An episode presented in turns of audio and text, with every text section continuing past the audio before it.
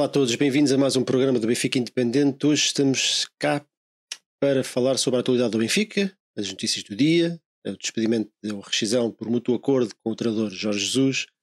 Hoje vamos contar com a vossa participação aí no Zoom. Nós em breve iremos partilhar o link no, no chat, portanto fiquem atentos, portanto vocês farão parte aqui da, da discussão de hoje.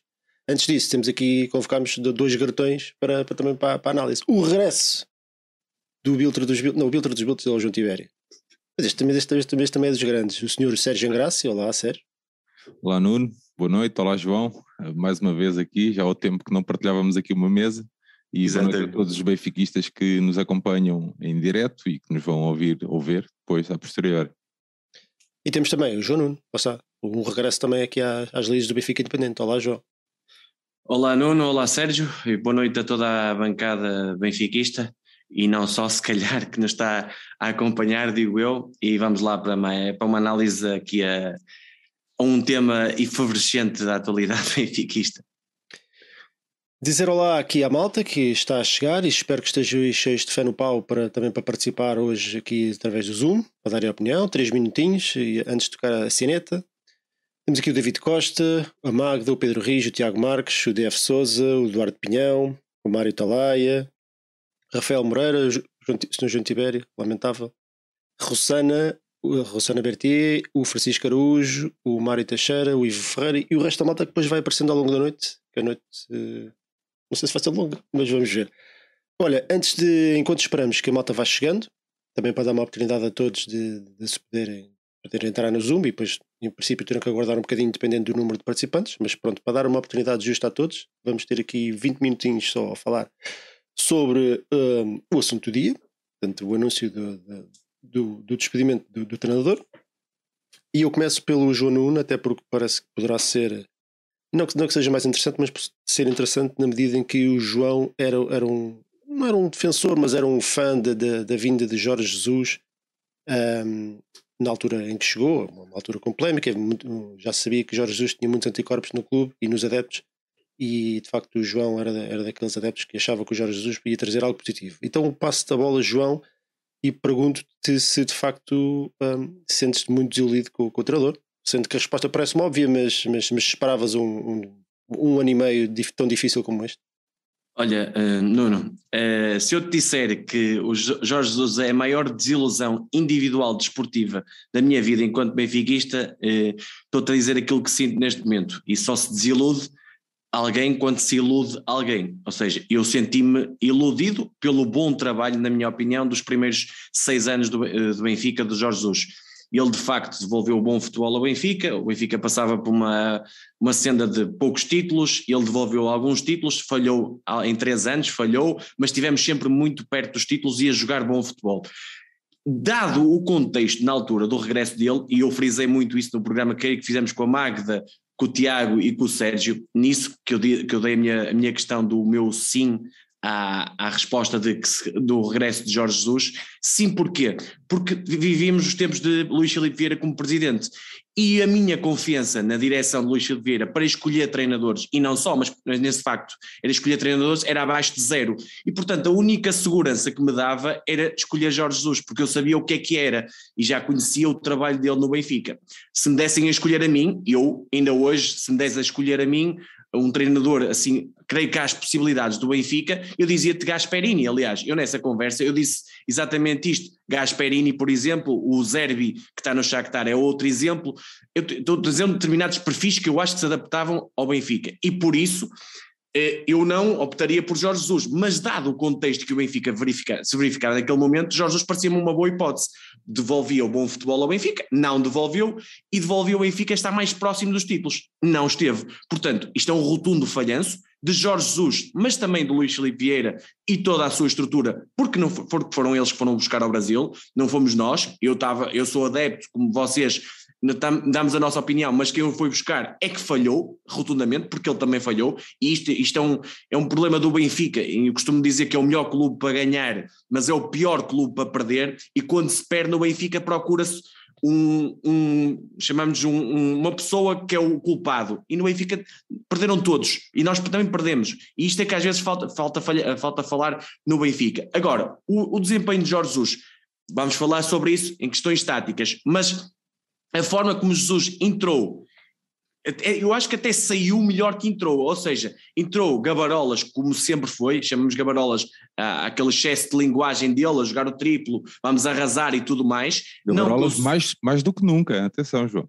Exato, mais do que nunca, porque na primeira vez foi Gabarolas e provou e mostrou que ia jogar o dobro e jogou até mais que o dobro, desta vez ia jogar o triplo e jogou nem metade se calhar do, do que os rivais e tudo aquilo que tinha prometido e toda a estrutura também falhou ao lado dele. Portanto, é uma desilusão autêntica, um falhanço rotundo, um zero absoluto de títulos, de bom futebol, de comunicação e tudo mais a vários níveis. Mas, como eu também escrevi hoje no Twitter, se pensam que a saída de Jorge Jesus acaba com os problemas do Benfica, não acaba, porque eu também a minha confiança na direção presidida por Rui Costa na escolha de um novo treinador é muito baixa, a minha confiança.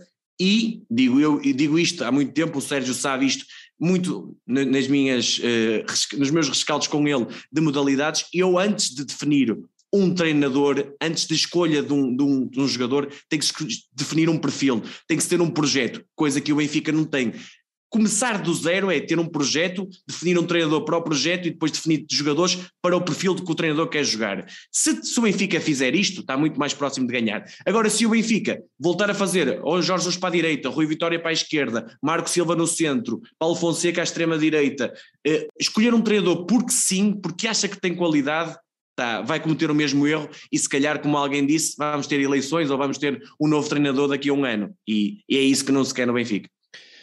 Senhor Sérgio, Senhor Sérgio em graça, Senhor Yoko, um, tu ainda és Yoko ou já deixaste de ser Yoko? Não, sou sempre Yoko, pá. És sempre Yoko. sou Yoko antes do. Voltaste ao Twitter? Sou iogurte, pá, sim, voltei ao Twitter. A verdade é pá, não. Andei, acho que a questão das eleições e depois esta questão familiar e a questão do, de os benfiquistas não conseguirem falar entre si, discutir, entre aspas, no bom sentido, discutir ideias uh, para o clube mexeu muito comigo. Acho o Benfica, eu dizia sempre isto com a minha esposa, as grandes chatices que eu tive com a minha esposa e a nível familiar foi sempre por causa do Benfica.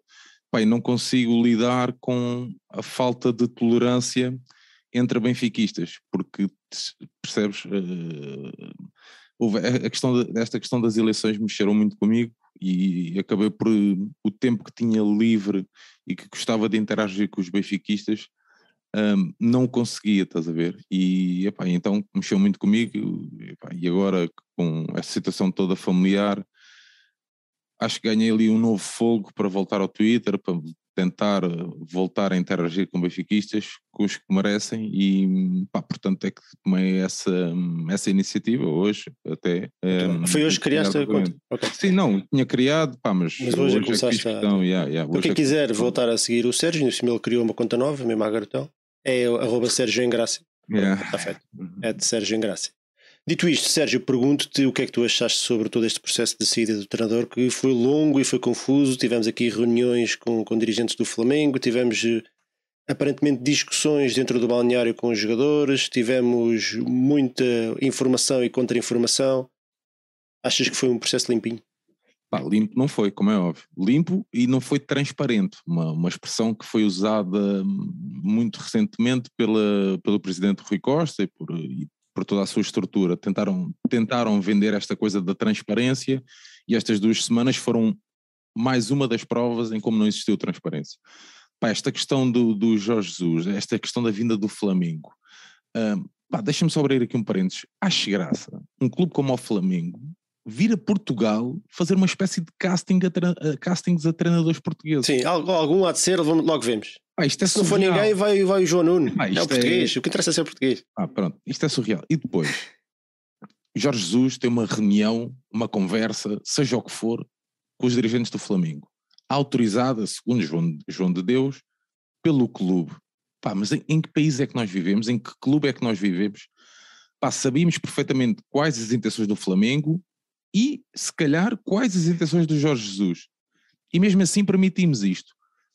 Pá, está é, tá tudo errado, ninguém vem falar, eh, quem veio falar foi o João de Deus, nós, a mínima coisa para defender eh, este ou aquele dirigente, emitimos comunicados, fazemos N coisas. Pá, os benfiquistas não ficaram esclarecidos, não perceberam nada do que é que se passou nestas duas semanas, cada um tira as suas ilações, e a verdade é que este processo não foi nada transparente. Acho que isto é um ponto fundamental. A, a, a, relação de Jorge Jesus com os sócios, acredito eu também com os atletas, também que, que, que a equipa que trabalha no Benfica Campos, é uma relação muito desgastada. Nós sabemos que o Jorge Jesus é uma pessoa de trato difícil um, pá, e não valia a pena uh, continuar a alimentar uh, esta relação. Um, pá, tenho muita pena que esta decisão não tenha vindo antes do jogo da taça. Um, pá, e andámos estas duas semanas que são fundamentais para o Benfica, mas ainda mais eram para o nosso, um dos nossos adversários diretos, estás a ver? E a verdade é que nestas duas semanas só se fala do Benfica, o Benfica virou um circo autêntico, estás a ver? E mais uma vez, a carruagem dos outros passou ao lado, percebes? E isso é, é, deixa-me completamente desconfortável. Uh, todas as notícias que vão saindo internas deixam-me muito desconfortável, porque se eu quiser também posso procurar informação mais ou menos privilegiada que não está a, a, a, que a maioria dos benfiquistas não tenha acesso, pá, mas eu não acho isso bem. Não acho isso bem para mim, não acho isso bem para os jornalistas do Record, pá, para outras pessoas, quer dizer, e tudo sai cá para fora, percebes? Ou seja, o Jesus já tinha perdido o balneário há muito tempo. Se é culpa dele, se é culpa do nosso diretor-geral, que fez carreira uh, uh, neste tipo de, de, de, de, jogos, não é? De, programas. De programas, pronto, mas de, de, de, deste tipo de comentários, deste tipo de, de jogo, epá, não sei. A verdade é que o Benfica, atualmente, o plantel principal do Benfica e toda a sua estrutura pá, está à deriva. Um, e eu, uh, apesar de estar muito otimista para a próxima quinta-feira, já partilhei isso nos nossos grupos de, do WhatsApp, apesar de estar muito otimista, tenho muito receio para o que vem da época. Olha, oh, não, é... deixa-me só, posso dizer só uma coisinha? Podes, podes. Em relação ao que o Sérgio disse, isto é, fala-se muito agora nos dois clássicos com o Porto, mas o problema, como toda a gente já percebeu, vem de trás. E agora eu faço esta questão para se perceber como a direção do Benfica navega ao sabor do vento. Se o Benfica tivesse ganho o Dragão, o que é que acontecia? Jorge Jesus era treinador do Benfica e estávamos a preparar o próximo clássico, teoricamente, na tranquilidade do senhor. Mas os problemas mantinham-se lá, certo? Ou seja, o Benfica não pode estar dependente. nem tudo está bem quando se ganha, nem tudo está mal quando Mas se perde. A questão é, é essa: é que o Benfica é. Está, não pode estar dependente do resultado do próximo clássico, nem do próximo derby, nem do próximo jogo. O Benfica, se tivesse um projeto, se acreditasse no treinador, se tivesse jogadores de acordo com o treinador ou com o sistema tático e com o clube, o projeto que o clube tem, não dependia do clássico ficar 3-0 ou não. Agora, o problema é que vem é que este, estas questões vêm de trás, já muito de trás, e o Benfica e a direção do Rui João, Costa ficou é que, à espera dos João, é resultados é do Porto. Mas como é que o Benfica, João, como é que o Benfica, um clube pá, com uma massa incrível, com pá, milhares e milhares de sócios, uma massa associativa fantástica, fica refém, estás a ver, de um treinador e de todo um treinador que tem uma equipa de comunicação que nunca o outro teve, mas alguma vez, pá, não, a gente não precisa de recuar muito, há muito, muito tempo atrás, não é? A questão do Rio Vitória foi enxovalhado por benfiquistas, por jornalistas, por, eh, comenta, pá, por comentadores, por seja o que for. O Laje aconteceu a mesma coisa, percebes? Nunca ninguém teve eh, esta, esta comunicação como o Jorge Jesus teve e parece que, que, que, que é maior que o Benfica, mas alguma vez Oh, Sérgio, mas, mas só, só concluindo esta, esta questão, o que, o que eu sinto é que a direção do Benfica estava à espera de uma derrota copiosa, digamos assim, no Dragão, para ter, ter uma, um alibi para despedir o Jorge Jesus, pessoa que eles não queriam que ele que tivesse João, lá já há algum tempo. João, desculpa. Isto é que é dramático. É João, isso é o mau princípio. Isso é aquele princípio daqueles benfiquistas que nós criticamos, que nós somos os primeiros a criticar, que querem ver a derrota do seu clube, do seu próprio clube, para satisfazer oh, Sérgio, mas, algum, mas isso, pessoais. Pá, se isso é mau enquanto adepto, imaginem só, isso é péssimo enquanto dirigente. Se tu fores dirigente de um clube e dizes assim, ah, pá, eu quero despedir este treinador, mas estou à espera de uma derrota forte dele para ter aqui um alibi, ter aqui força para ir para cima dele e negociar a saída por amor de Deus, e parece que a derrota não chegou, porque eu acho que se não tivesse existido o episódio Pizzi e este episódio do balneário, ele ia, ia treinar o Dragão, e só depois, se perdesse, é que ia ser despedido. Isto é que não é dirigir, isto não é presidir um grande clube, isto é não, é não saber nada. Ainda por cima de uma pessoa, se o Luís Filipe nunca tivesse estado num, nunca teve num balneário, a sério, eu ainda, ainda entendo essa questão e tinha que ser passada para os diretores esportivos. Agora, um presidente como o Rui Costa, que viveu em, em balneários, sabe como é que o balneário se gera e não toma uma decisão, fica à espera de. É muito mau. Qual é a confiança que nós, benfiquistas, podemos ter assim numa direção destas? Porque problemas, os grandes dirigentes, eu digo sempre isto, vêem-se na hora da derrota, não vêem na hora da vitória. Na hora da vitória aparecem todos, é muito fácil. Agora, na hora da derrota, quando se tem que tomar decisões difíceis para o clube, mas se calhar são boas para o clube, pensando a, a, a curto, médio prazo, é que aí que se vê os grandes dirigentes. E, e, neste, e neste caso, não se viu o Rui Costa em lado nenhum. Aliás, até hoje, que foram 30 segundos ou 10, ou 10 segundos de vida, não se tinha visto Rui Costa. Isto epá, é, é, é, anedótico. Esta, este processo de saída do Jesus e tudo isto à volta das últimas duas, três semanas é um processo, é um autêntico circo. Não há outra palavra para definir isto. Mas achas, achas que devia ter sido o Benfica, então, na, na semana passada, a tomar a iniciativa? Não, de... Sérgio, eu, eu vou-te dizer uma coisa. Eu acho que devia ser o Benfica. O Rui Costa entrou em outubro, mas o Rui Costa estava dentro da estrutura do Benfica, certo? O Rui Costa não queria, obviamente, acredito, digo eu que acredita em Jesus, porque também apareceu na, ao lado de Jesus quando ele chegou e tudo mais. Mas vamos imaginar que não acreditava em Jesus. Entrava, falava com Jesus, definia: olha, eh, estamos a teu lado, mas, mas o teu, o teu, o, no final do ano não és tu o nosso treinador. Logo desde a entrada, definia logo o que é que os parâmetros de entrada, não é ficar à espera e lançar pontas de lança na comunicação social a, a, a moerem, a, a, dizerem assim, pá, eu não gosto de Jesus, eu não gosto daquele, uh, uh, eu, eu, eu, Jesus fez isto, Jesus fez aquilo. Uh, ou seja, a fragilizarem a posição dele à medida que foram os resultados do Benfica, porque, porque até o Portimonense ouviram falar alguma coisa que o Jesus estava mal, não era o treinador fantástico, tinha sete vitórias e não sei o quê, e já não é era aí. todos os treinadores também. Não é? oh, oh, Picado, mas já não era aí, porque tu se olhasses, o, o dirigente, o, o, adepto pode olhar para o resultado, o dirigente tem que olhar para muito mais que o resultado. Tu vias o Benfica jogar, tudo bem que na Liga dos Campeões teve bons jogos, mas tu vias o Benfica jogar em Barcelos, o Benfica não jogou rigorosamente nada. O Benfica jogou a jogos, mesmo em casa, aquele jogo, acho, acho que foi com o Gilberto, fim no último minuto, contra o, o Tondela, creio eu. O Benfica o que é que jogou? Não jogou nada. O Benfica tinha erros que, iam, que as vitórias iam eh, colocando à frente disso. Agora, o Benfica, desde o princípio, o, o, o, o presidente Rui Costa, e já antes, eh, eh, depois do ano horrível que o Jesus fez, que ganhou zero, ficou em terceiro, depois do maior investimento de sempre, é capaz de ter sido a época, em termos de investimento, resultados, a pior época do Benfica, de sempre da sua história, porque sexto lugar, nós ali não investíamos, tivemos todo aquele processo e tudo mais, e não se fez rigorosamente nada. Apresentou-se um treinador dois dias depois numa taça de Portugal. Já ninguém se lembra disso.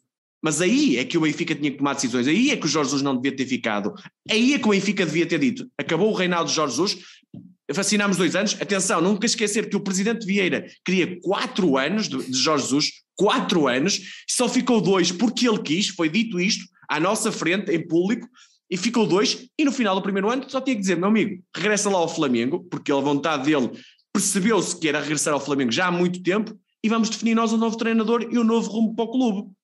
Não, o que é que se fez? Empurrou-se com a barriga para a frente à espera da derrota. Mas o Benfica não tem que estar à espera da derrota para definir projetos. O problema é que isto está sempre a acontecer no Benfica. É, isto, eu sei que pode mudar para a frente, mas o Rui Costa está a ser uma cópia do que foi Luís Felipe Vieira, só que sem bigode. Ainda vai ter. Olha, falta-nos ainda falar, antes de pôr aqui o link no, no chat, para também para abrir aqui o tempo de antena malta, falta-nos falar do, do, da nova solução que, que é uma nova velha solução. Eu hoje vi alguns no Twitter, já não sei se foi o Baquer. Foi, o Mário Wilson. O, o, o, Nelson Veríssimo era o novo bombeiro, o novo Mário Wilson.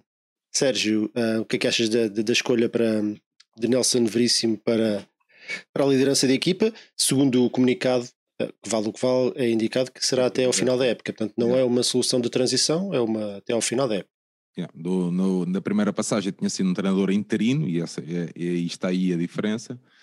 Um, pá, eu, na minha perspectiva, eu acho bem o Veríssimo aguentar até a final da época, sendo que, na esperança que o Benfica já esteja a preparar a, a, contratação de um novo treinador para a próxima época e, juntamente com ele, a prepararem a tal próxima época. Mas o João referiu aqui uma coisa que, que é fundamental: que projeto queremos para 22-23? Para mais que isso, Sérgio. Não, mas sim, mas neste, no imediato, né? Que projeto queremos para 22 e 23? E isso aí é fundamental, percebes? Não sei, pode, há N nomes uh, a correr agora uh, uh, para, para, para virem para o, para o Benfica. Pá, não sei se nesta fase da época pá, seria o indicado. Eu acho que o Veríssimo já não é o homem dos cantos que foi há dois anos atrás, dois ou três anos atrás, um, pá, e acho que devemos dar uh, esse crédito ao Veríssimo até a final da época. Pá, dificilmente teremos aqui um, algo como tivemos com o Bruno Lage, eu acredito sempre, até ser matematicamente possível, portanto, é o Veríssimo aguentar até a final da época, fazer o melhor possível um, na esperança que o Rui Costa e a sua equipa estejam já a, a preparar a próxima época, desde que não seja o que é Flor. João Nuniti, o que é que te parece a escolha de, novamente, de Nelson de Veríssimo? Eu estou sempre a tendência para chamar Fábio Veríssimo. Sim, o, tens pesadelos. Achas, achas que temos aqui, eh, no, no, depois de um ano e meio, temos um, um treinador diferente e já com, com, com, com um caldo diferente depois daquela passagem um bocadinho estranha de, da primeira vez quando, quando substituiu ou quando foi ocupar a vaga deixada livre por, por Bruno Lage? Olha, eh, Nuno, duas coisas. Uma, acho que o Nelson Veríssimo está mais treinador hoje do que na primeira passagem para o Benfica. Estava a fazer um bom trabalho na equipa B, sem qualquer dúvida. Os jogadores a serem potenciados, a equipa a jogar bem, a jogar com atitude, eh, a querer ganhar todos os jogos. Obviamente que a equipa B não é para ser campeã, nem é para para subir divisão, porque não pode, obviamente, mas é para ganhar qualquer jogo e essa é a mentalidade que está lá, está lá inserida. E outra, o Nelson Veríssimo ainda hoje teve uma atitude de grande profissional, uma atitude que tem que se relevar, é, é, é, incrível o que ele fez, a morte de um familiar tão próximo como a mãe, seja ela a relação que ele tem, tem com a mãe, não, isso não interessa para nada, é mãe, mãe é mãe, e hoje esteve a dar o treino com todo o seu profissionalismo. Isto é logo uma nota de respeito e de grande compromisso, que os jogadores no mínimo têm que respeitar, e no mínimo o respeito que têm que fazer isto é na quinta-feira, no mínimo, lhe darem a vitória, neste sentido. De, ele fez tudo por nós, ele está aqui pelo Benfica para nos dar o treino, nós temos que lhe dar a vitória na quinta-feira. Acho que é o mínimo de brilho. Mas enquadrando aqui no tema Nelson Veríssimo. Então, Nelson Veríssimo, lá está eu, mais uma vez me pergunto, é uma escolha de momento ou é uma escolha a pensar em algo para a frente?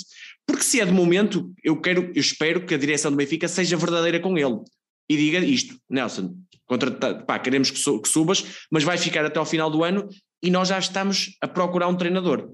Não criar expectativas nele, porque se, se as pessoas se lembram do Laje, e isto é um bocadinho o Laje 2.0, de outra forma, já explicarei mais à frente, o Laje era para se jogar, era para ter dois jogos, Santa Clara e Rio Ave, ou Rio Ave Santa Clara. Não era para mais nenhum, porque havia já contactos com o Sr. Jorge Jesus uh, diretamente para o Brasil, só que ele não pôde sair mais cedo, e o Laje, como foi ganhando, lá está, o ganhar e o perder, o resultadismo à espera do, do, do futuro no Benfica, o Laje foi ficando e fez aquele percurso formidável e acabou por depois até ser renovado o contrato duas vezes, não esquecer isso, e depois foi mandado embora e tivemos que lhe pagar até ele arranjar novo clube. Mais uma, uma incompetência digna uh, deste clube.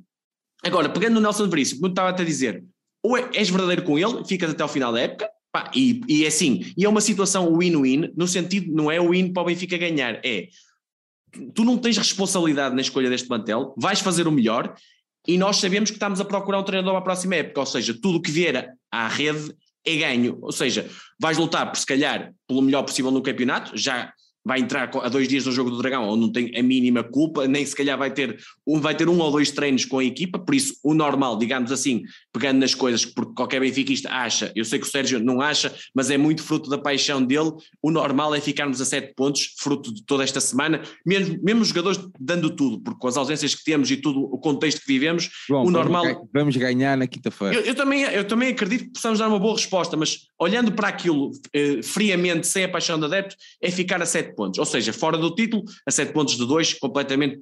Então, neste campeonato, onde perdem poucos pontos, eh, estamos de fora. Estamos de fora da Taça Portugal, resta-nos a Champions, onde temos dois jogos com o Ajax e aí a motivação dos jogadores e tudo mais eh, entrará em campo e eu acho que podemos dar luta ao Ajax, sendo o Ajax um pouco mais favorito, e temos a Taça da Liga, ou seja, não, temos o Nelson de Vries será obrigatório se chegaram se calhar tentar ali o segundo lugar e, e ganhar a taça da liga, digamos assim, porque os oitavos, pronto, são dois jogos, pode tudo acontecer, mas não é obrigatório passar aos quartos de final. Portanto, e o Benfica, nesse período, ou tinha duas soluções, ou encontrava já um treinador para daqui a um ou dois meses entrar, tipo Ruben Amorim, no, no, digamos, no Sporting, que teve três ou quatro meses a ver a equipa, a tentar... O contexto, é- o contexto é. Oh, João, mas o contexto. Eu sei, eu sei, mas Tu vais contratar, vais contratar um treinador agora com um nome, um nome um Oh. bocadinho maior que o Veríssimo, sujeita-se, eh, percebes? Vais dizer assim, pá, Sérgio, queres que eu te diga uma coisa? Eu, eu, João Nuno, não sabendo da- do que se passa no balneário do Benfica e tudo mais,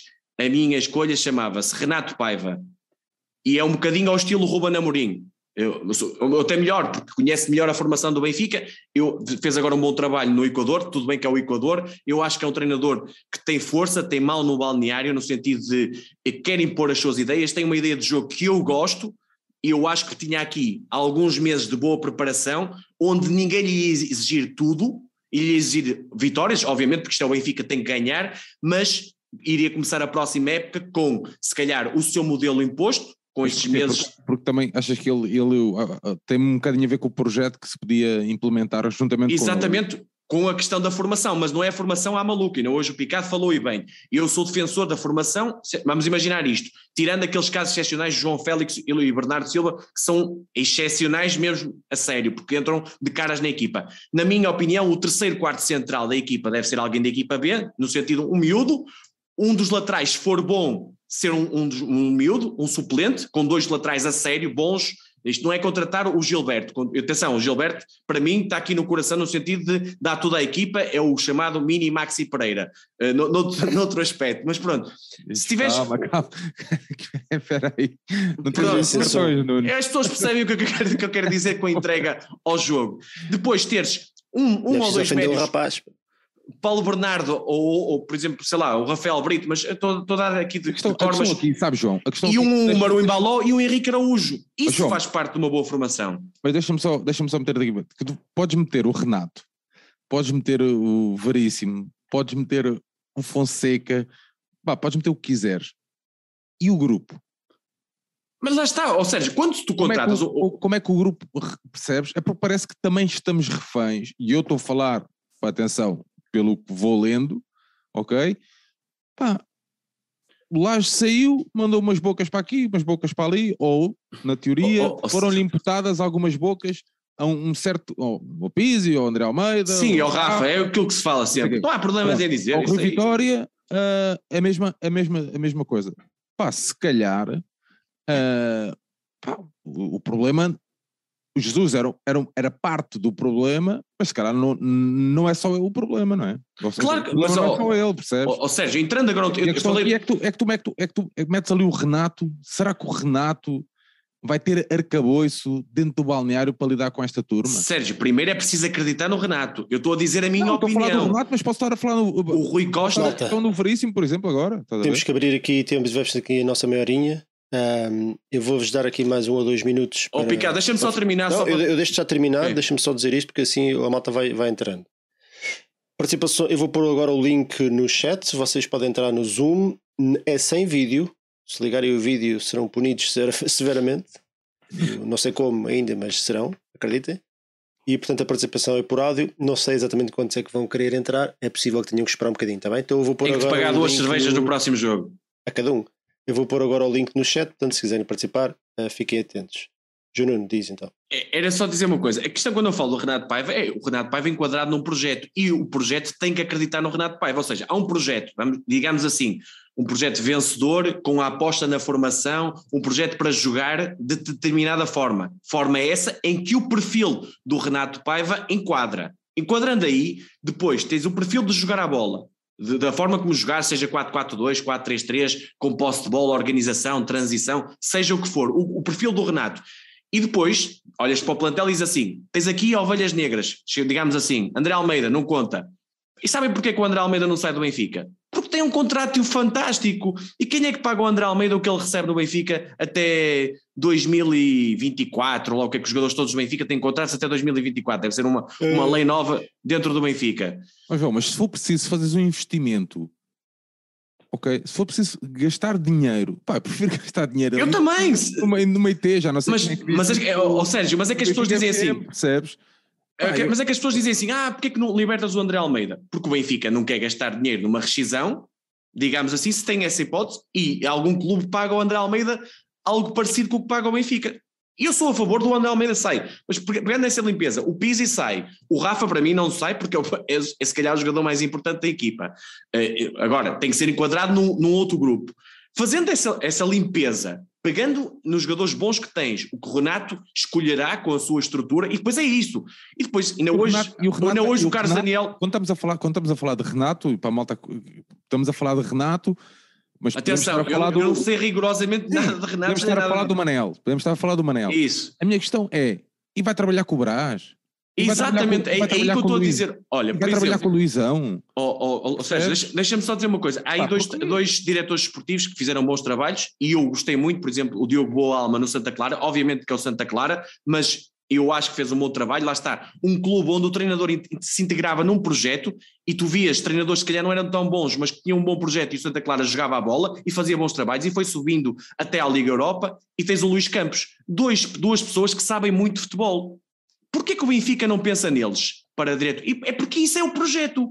Tens uma boa, um bom diretor desportivo, um diretor-geral, chamem-lhe o que quiserem. não é teres um diretor deve, técnico, um diretor-geral. Achas que deve-se começar por aí? Claro que sim, Sérgio. Antes de, antes de, definir um treinador.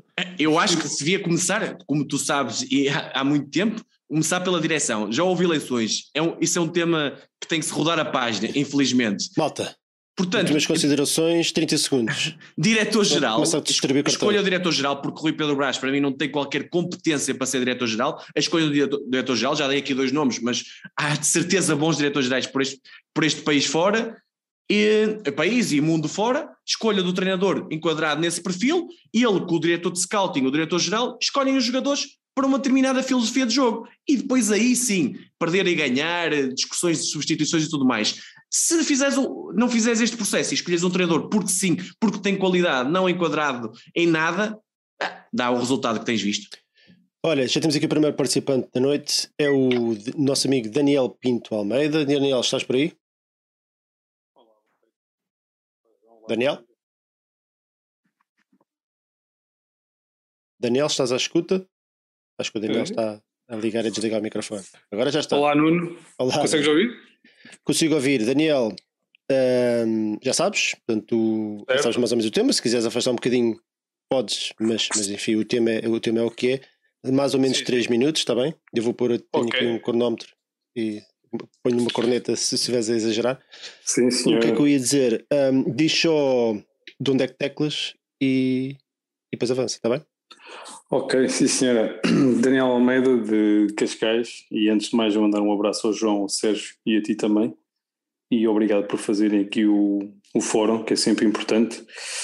Eu, eu, muito rapidamente, eu acho que isto era um bocadinho sentença anunciada, tendo em conta tudo o que se tem passado, mas a mim o que me desgasta mais é, mais uma vez, nós temos que estar aqui todos a achar coisas e o representante máximo do nosso clube, que é o Rui Costa, gosto-se ou não, no qual eu não votei, um, fazer uma declaração de 30 segundos de banalidades um, sem direito a perguntas e nem explicar nada aos sócios. Então, mas agora o que é que é o plano? É, um, é, é, o, é o Veríssimo, outra vez, Veríssimo 2.0, é que isto começa a ser como os, como poemas do Vaquero, tem piada no início, mas depois corre sempre mal no fim, não é? Um, e nós já sabemos onde é que isto vai, vai dar, não é? que, seja, que moral é que tem o Veríssimo neste momento para entrar no balneário? Veja-se a foto que hoje se viu do treino, vocês vejam a postura corporal dos jogadores, braços cruzados, todos defensivos. Eu acho que isto é outra vez mais arroz, infelizmente, e o que me chateia é não haver mais uma vez o projeto, a tal direção estratégica de que vamos por aqui. E e o que eu gostava de dizer ao Rui Costa e ao resto de, de, da estrutura é: há um documentário fantástico neste momento no Prime Video sobre o Bayern Munique, são oito episódios. Pá, se calhar em vez de andarem a mandar larachas para a CMTV e para outros canais, se calhar sentavam-se todos e viam isso e aprendiam um bocado como é que se gera um clube a sério.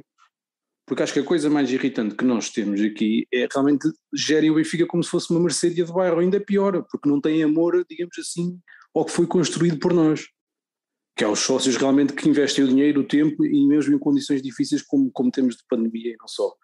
Por isso, o que, eu, o que eu gostava de ver era realmente, finalmente, a, a direção a informar os sócios e explicar, meus amigos, foi isto que aconteceu, foi isto, foi isto que, que nos levou a tomar esta, esta, esta decisão e o nosso projeto agora é este e vamos tomar os seguintes passos e vamos manter-nos informados e não vamos continuar a mandar capas para o recorde e capas para a bola e para e para a CNN Portugal, e, era isso que eu gostava. A vocês, mais uma vez, obrigado pela, pela vossa disponibilidade e continuem a fazer este trabalho que acho que é muito importante para dar este fórum isento e independente, onde toda a gente pode mais, mais pró-direção, mais, mais pró-direção ou contra, ou contra a direção, pode toda a gente falar abertamente. Exatamente. Obrigado. Até, até o fórum está aberto a todos, Daniel. gostem, não gostem, concordem, não concordem, não há problema nenhum, desde que seja com elevação à Benfica. Daniel, muito obrigado. Um abraço. Até à próxima. Um abraço. Obrigado. Abraço. Ora bem, já temos, temos aqui o, uh, quem é este senhor? Quem é este senhor? Olá, olá a todos. Forte, forte abraço e do Benfiquista. Obrigado aqui pela oportunidade de juntarem. Epá, eu sou, relativamente comparado a vocês, eu sou novo, só tenho 19 anos, portanto ah, vou dar aqui a perspectiva de um jovem nestes momentos benfiquistas. Ora bem. Mas como é que, eu, é que te chamas? Uh, e de onde é que teclas? Ah, desculpa, desculpa, desculpa. Uh, Chamo-me Denis. Ok. E teclas de onde? Uh, sou da Amadora. Ok. Então vá. Vamos embora. Um, pronto, uh, eu vou dar aqui o meu testemunho. Eu sinceramente não estava à espera que o Jorge Jesus hoje. Eu sinceramente acreditava que talvez depois do jogo do Dragão, independentemente do que acontecesse no jogo do Dragão, se ganhássemos, perdêssemos, empatássemos, acho que ele ia sair só aí. Acordei, para espanto meu, Jorge Jesus havia, eh, pronto, havia ter eh, saído do Benfica, saiu, para grande suspense meu. Agora, a questão aqui é, é dizermos assim, será que foi mesmo a decisão do Jorge Jesus sair? O que é que levou mesmo ao Jorge Jesus sair? Foi ter afastado aquele momento do Pizzi, nós, pronto, coisas que nós sabemos no, no futuro por uh, pessoas que estão envolvidas dentro do balneário e que fizeram essa informação chegar cá fora que supostamente, alegadamente, o Pizzi teria se desentendido com o Jorge Jesus e aquilo tinha levado uh, a um ponto final. O Baquer disse que o jogo do Sporting foi o prego do caixão, eu acho que este aqui foi mesmo o último prego do caixão que foi dado pelo Pizzi. Agora, a questão é assim, como é que estas informações saem cá para fora? Como é que, supostamente num clube profissional, europeu, digno, certo? Uh, estas informações aqui, desentendimentos, são são pronto, levadas cá para fora, porque eu não vejo isto a acontecer em mais clube nenhum, não vejo isto a acontecer em clubes da Premier League, por exemplo, olha, nem sequer o Benfica alemão, por exemplo, o Bayern de Munique, não, não vejo. Agora, a questão aqui é, uh, daqui para a frente vamos uh, ter o, o Veríssimo, uh, o Veríssimo treinador, Epá, é apoiar, é apoiar, é apoiar, é apoiar o homem, não temos mais opções até ao final da época. Aquilo já disse que o Benfica oficialmente já disse que ia ter o veríssimo treinador até ao final da época, portanto acho que não vale a pena num resultado menos negativo ou numa exibição menos conseguida, já tentarem mandar o homem para debaixo do tapete. Não. Podemos criticar algumas exibições que eventualmente poderão ocorrer, mas agora tentar fazer com que o homem vá para baixo do tapete, acho que é, pronto, inaceitável, porque é mais uma pessoa que, outra vez, mais uma vez, noutro contexto, dá o corpo às balas, encerra mais uma época do Benfica. Espero, sabem, eu sou, eu sou uma pessoa muito sonhadora.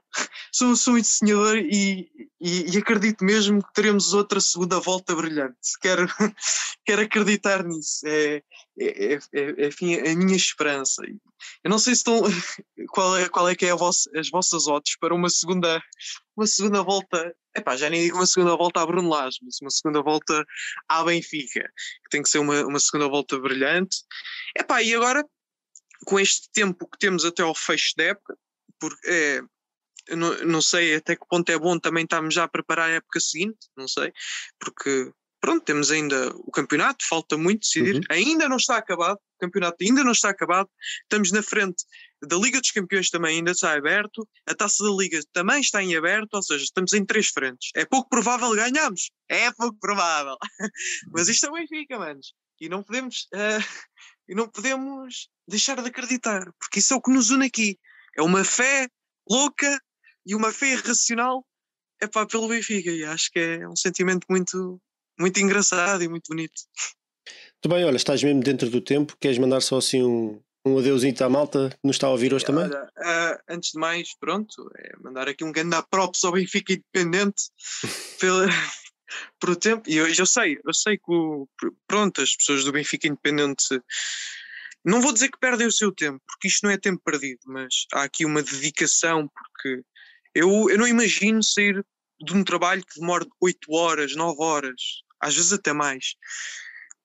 Talvez abdicar um pouco do tempo que estar com a família. O Sérgio, por exemplo, é uma pessoa que tem filhos, ele já disse publicamente, uh, e ele uh, abdica para estar aqui a dar-nos voz, a representar o seu clube, o nosso clube. E pronto, é mais um amor. E é isto que eu, que eu respeito em todos os podcasts do Benfica. E não, não são os podcasts do Benfica que fazem a ruína, pá. Não são os podcasts do Benfica que fazem a ruína, pelo contrário. É aqui esta nova voz. Nova voz que, pronto, vocês estão bem, nos estão a representar e quero agradecer-vos por isso. Olha, obrigado a nós pela tua participação. O prazer ouvir-te. Uh, se não me engano, foi a primeira vez. E até à próxima. Um abraço. Até à próxima e viva o Benfica. Um abraço. Viva, um grande abraço. Temos aqui já o nosso amigo Luís Bentes, deixa-me lá ver, deixa-me lá ver se ele já está cá. Luís. Ora, boa noite. Olá, boa Luís. Noite. Luís, Bem, Luís Bentes, de onde é que teclas e avancei? de Lisboa, nomeadamente mesmo da freguesia de Benfica, por isso aqui próximo, relativamente próximo do estádio. Do vês, vês as chamas e o fumo? Ou, não, não, não, não, não, não, consigo, é quase, é, é quase na buraca, não dá para ver, não dá para ver. Portanto, é pá, uh, acho que o problema que nós vivemos, eu sou, sou alguém já com 40 anos, filho basicamente do Vietnã. Uh, e realmente isto não é um problema de agora, acho que é a continuação do problema. Tivemos apenas uma enorme surpresa uh, que o Laje nos deu, uh, quando ninguém estava à espera, mas desde que fomos tetracampeões, a coisa descambou completamente. Descambou não só porque neste momento um Sporting está a ser muito mais eficiente, coisa que não era antes, eh, e nós vemos jogadores a arrastarem-se no campo, treinadores vendidos, estruturas desaparecidas eh, e a situação para mim é, resume-se a uma falta enorme de mística, uma falta enorme de, de ownership, de, de responsabilidade, porque eu imagino um jogador qualquer no campo olhar para a hierarquia acima uh, olhar para o Jorge Jesus, vê-lo em reuniões uh, com o Flamengo, vê-lo em almoçaradas com, com outros clubes a preparar o seu futuro. Uh, e ele pergunta, qualquer jogador vai perguntar porquê é que eu me vou importar se os acima de mim não estão a importar-se. Quando um Rui Costa não aparece durante um montão de tempo, fala em transparência durante as eleições uh, e depois de, das eleições desaparece completamente. Não sabemos que transparência é que ele falou, não se vê nada, é opaco. Uh, isto qualquer jogador, qualquer uh, funcionário, um jogador está, há dois anos, quatro anos no clube. Se não houver alguma coisa para transmitir rapidamente a ele, em termos de cultura, em termos de mística, em termos de, de responsabilidade, ele hum, não, há, não vamos responsabilizar dizer, olha, porque é que não corres? Eu, quatro anos daqui passado é a carreira deles, vão estar para outro lado qualquer. É a realidade futebolística de hoje, de hoje em dia. Os únicos que ainda continuam gastam dinheiro, sofrem, não dormem, somos nós, somos os adeptos. E exigimos, ou devíamos exigir, mais a quem nos representa. E quem nos representa, no meu entender, não nos está a representar. Acho que não se preocupam nem metade do que nós nos preocupamos com, com, com o Benfica. Uh, falam em transparência, falam em proximidade, mas só falam. Uh, neste momento não temos nada disso. Uh, temos situações como agora, ainda há bem pouco tempo, fala-se na eventualidade do, do, presidente da mesa da Assembleia Geral, que a meu ver fez um trabalho vergonhoso, ir também para a administração. Fala-se de determinadas personagens que eu acho que não têm qualquer currículo a passearem e a dizerem que tratam da, do futebol do Benfica, quando, a meu ver, nunca demonstraram nada, antes eram comentadores. Não sei, uh, acho que estamos numa espiral e, tenho, e temo claramente que uh, ainda não chegamos ao fundo. Pronto, é, a minha preocupação é essa. Uh, e desde já obrigado por vocês existirem a ver este terapia de grupo. que, que não, isto hoje é, é vossa. Nem precisamos, isto, isto falta só dizer chamo Luís Mendes, sou benfiquista e sofro. Exatamente. Bem-vindo Bem-vindo aos benfiquistas anónimos. Pronto. É exatamente, um, é isso. E acho que fico por aqui. Não, muito não, tempo. Não tenho mais. Pronto, exatamente. obrigado. Obrigado nós, Luís, e até obrigado. à próxima. Um abraço. Olha, e antes de passar aqui a bola ao nosso amigo Dúlio, que é o próximo é o próximo na lista, eu faço aqui uma pausa para, para também vos lá, para, puxar um bocadinho para a conversa que o Denis falou e o Luís também referiu. Estamos aqui a falar de algumas fugas de informação. Nas últimas semanas temos visto que parece que a situação do treinador a ser debatida na, no, nos jornais e na CMTV com bocas de um lado, bocas do outro, umas informações que interessam mais a um lado e depois ao outro. Um, a quem é que vocês acham que. Primeiro, claramente há, há, um ou vários ratos dentro do Benfica e se calhar até esses ratos não gostam uns dos outros e cada um passa informações eh, à medida que interessa mais. Mas a quem é que vocês acham que este tipo de situações interessa? Acham que isto defende o clube? Sérgio, deixa-me só fazer esta analogia. Sabes que isto dos ratos rende, rende muito, vende muito. Uh, há muitos vídeos no YouTube de ratos a fugirem de labirintos. E o meu filho tem, gosta muito de ver esses, esses vídeos de, no YouTube de ratos a fugir de labirintos. Uh, na verdade é que isto, quando se transporta para o nosso clube, é grave, pá, é muito grave. E é grave e porque são vários ratos, cada um a puxar, a puxar para o seu lado. Um, e a malta vai achando muita graça. Olha, o Otávio, agora disse o Otávio, vejam bem, o Otávio que estava proibido de entrar no estádio. Sempre foi, foi, sempre foi o ponta de lança de Jorge Jesus, não é? Isto está em ata, o homem pá, que, que, sai sempre em defesa de Jorge Jesus.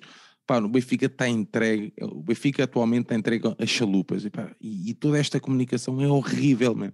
Estás a ver? É tudo horrível, meu. Isso irrita-me profundamente. E, acho que foi o Denis também que tocou na questão dos atletas, eu não sei o quê. Pá, isso, eu, eu não me queria deixar passar isto, depois posso me esquecer. Pá, estamos a fazer do Pizzi pá, o novo Ranger do Texas, man. Pá, mas nós estamos a ficar reféns disto. Nós vamos ficar reféns disto. Qualquer treinador que venha para aqui, se for preciso, pá, eles juntam-se ali quatro ou cinco gajos, pá, e se for preciso, estragam o trabalho todo. A malta acha muita graça a isto. Tudo muito agir, ah, uma atitude de capitão e não sei o quê. Pá, pá, não, mano. Está tudo errado. A atitude de capitão tinhas que dá-la no campo. Ok? Tinhas que dá-la no campo. O João Nuno, deixa-me só dizer, é rápido, uh, Picado. É, isso encontro, vai de encontro àquilo que eu acho que se me perguntares qual é o principal problema do Benfica, isto chama-se falta de compromisso, ou seja, os dirigentes, e falo aqui na maior parte, não vou aqui, naqueles que têm poder em várias secções do clube, em várias uh, áreas de ação do clube, não pensam no Benfica em primeiro lugar e pensam no seu lugar em primeiro. Ou seja, as pessoas perceberem que há uma fragilidade num, num, determinado setor e empurrar as culpas para esse setor, fazem sem qualquer problema. Se o Benfica sair prejudicado, paciência. O meu lugar é que não. E, e isso entronca na comunicação do clube. Eu dou-te aqui três exemplos claros. O primeiro, o João de Deus, é, a comunicação do clube do Benfica foi capaz de colocar o João de Deus a dizer que o Rui Costa aprovou uma reunião do treinador do clube dois dias antes com o clube que o queria. Digamos, ora, já, não é, já é horrível o Jorge Jesus, treinador do Benfica, antes de dois dias no jogo com o Porto, se reunir com o Flamengo. Já é inacreditável. Se calhar é algo que eu nunca tinha visto na minha vida. Oh, Isto. Oh, João, o Sérgio Conceição, se preciso, nem queria ver os filhos nesse dia, man. Óbvio, mas espera aí, pior que isso é o Benfica ainda se dar ao luxo de dizer assim: nós aprovamos aquilo e vai ser o adjunto em eh, conferência de imprensa da antevisão deste jogo a dizer isso. Era para quê? Para matar ainda mais o Jesus? Então, ninguém está a pensar no Benfica. Ou seja, isto é um exemplo claro. Outro exemplo é esta, esta questão do Lucas Veríssimo, desta fotografia que agora saiu. Eu não, não em causa, o Lucas Veríssimo pode estar muito bem com os jogadores de Sporting, acho fantástico. Agora, estamos em período pandémico, essa foto tinha que ser partilhada pelo jogador, ou seja por quem for. Eu digo isto que é, isto é defender o clube, isto é um, é um exemplo pequenino, não é um exemplo importante, mas é um exemplo pequenino que a, que a comunicação do clube se devia preocupar, porque depois o Lucas Veríssimo amanhã apanha Covid, entre aspas, apesar de estar fora da equipa por lesão, e vamos todos bater no Lucas Veríssimo, ah, e tal, não se comporta e não sei o que, sei o que mais. Mas a comunicação do clube tem que estar preocupada com essas pequenas coisas, que é não deixar passar essa, essa, a mensagem que estão a transmitir. E outra coisa, é isso que o Sérgio estava a dizer, o Otávio Machado, o Mauro Xavier, o, pá, o Calado, esses, esses, essas pessoas de cartilhas autênticas que estão preocupadas em defender o seu, a, sua quintinha. E no meio disto tudo, quem é que está? O Benfica e os seus adeptos, são Não, aqueles que é, é, sofrem. E essa malta, essa malta consegue virar os sócios uns claro, outros. Claro, Pá, quando me dizem, ele, um atleta qualquer, um jogador, seja o que for, ele é benfiquista como nós. Como nós? Só se for como tu. Foda-se como eu, não é de certeza. Ah, tu estás a brincar, ok? Não, mas ele é benfiquista. A comunicação do clube era um dos principais problemas porque não pensa no clube, só pensa nos seus lugares. Nem, não fazem nada pelo clube, não fazem nada para aproximar os adeptos do clube, só fazem para pensar nas suas quintas. E o Benfica é um conjunto de quintas onde toda a gente pensa no clube, menos no, no, no, toda a gente pensa não no clube, mas no seu lugarzinho no final do, do mês e o, o, seu dinheirinho, dinheirinho na conta. Mais, mais nada. E depois quem sofre no final é o clube. E depois esta gente toda acha que o Benfica vai ganhar mais que os outros. Como é que vai ganhar? Expliquem-me como. Vou perguntar isso ao Dúlio. Dúlio, estás por aí? Estou por aqui, sim. Estás? Dúlio, falar diretamente da Alemanha, certo? Sim, boa noite ah. Alemanha, para Portugal, para todos os quatro cantos do mundo. Muito bem, Dúlio. Grande abraço, grande abraço a vocês todos que estão aqui nos ouvir e que estão aqui também a teclar fortemente. Um, então vá, avança aí. Dúlio da Alemanha, força. Eu, por um lado, acho que hoje é um dia feliz para mim, porque eu vejo os Jorge a ser cura do Benfica. Um, mas na semana passada, na derrota no Porto, eu digo uma coisa, eu estava com, com um aspecto. Eu, no tempo do Vietnã, tinha mais orgulho do Benfica do que eu tinha na semana passada. Eu passei também pelo Vietnã, com muitos de vocês, da minha idade. Um, fui a jogos, em, ver jogos como em Leverkusen, fui ver derrotas como em Basileia, mas algo que aconteceu numa semana foi horrível, as últimas duas semanas. Quem manda no clube foi o Jorge Jesus e não foi a direção, não foram os adeptos, não foram os sócios. Isso é que entristeceu-me e me envergonhou muito. Que hoje é o primeiro passo para o futuro risonho.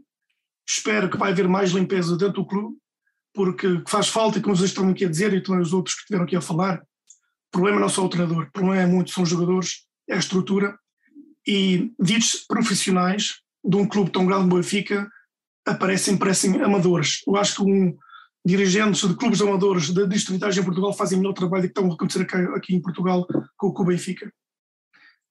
E para acabar, só eu tenho uma grande fé que a gente algum dia a gente tornará-se um, o Ajax de, de Portugal o Ajax, há alguns anos atrás, teve um problema que foram contratar só jovens, tinham buscar só jovens da própria cantera, e foi um desastre depois na Europa. E desde que entrou Marco Vamas para a estrutura, desde que entrou o Fandazar como presidente do clube, aquilo começou a endireitar-se e agora vê-se os resultados. Vão buscar jogadores batidos de campeonatos profissionais como a Inglaterra, como o Alea, foram buscar jogadores da próxima academia e estão a transformar o clube num clube sério na Europa outra vez. E para acabar com o Bayern Munique, muitos falam do Bayern Munique aqui em Portugal. O Bayern Munique faz muitas coisas boas, mas também faz coisas muito más. E quem reparou algumas semanas atrás, a Assembleia Geral deles foi horrível.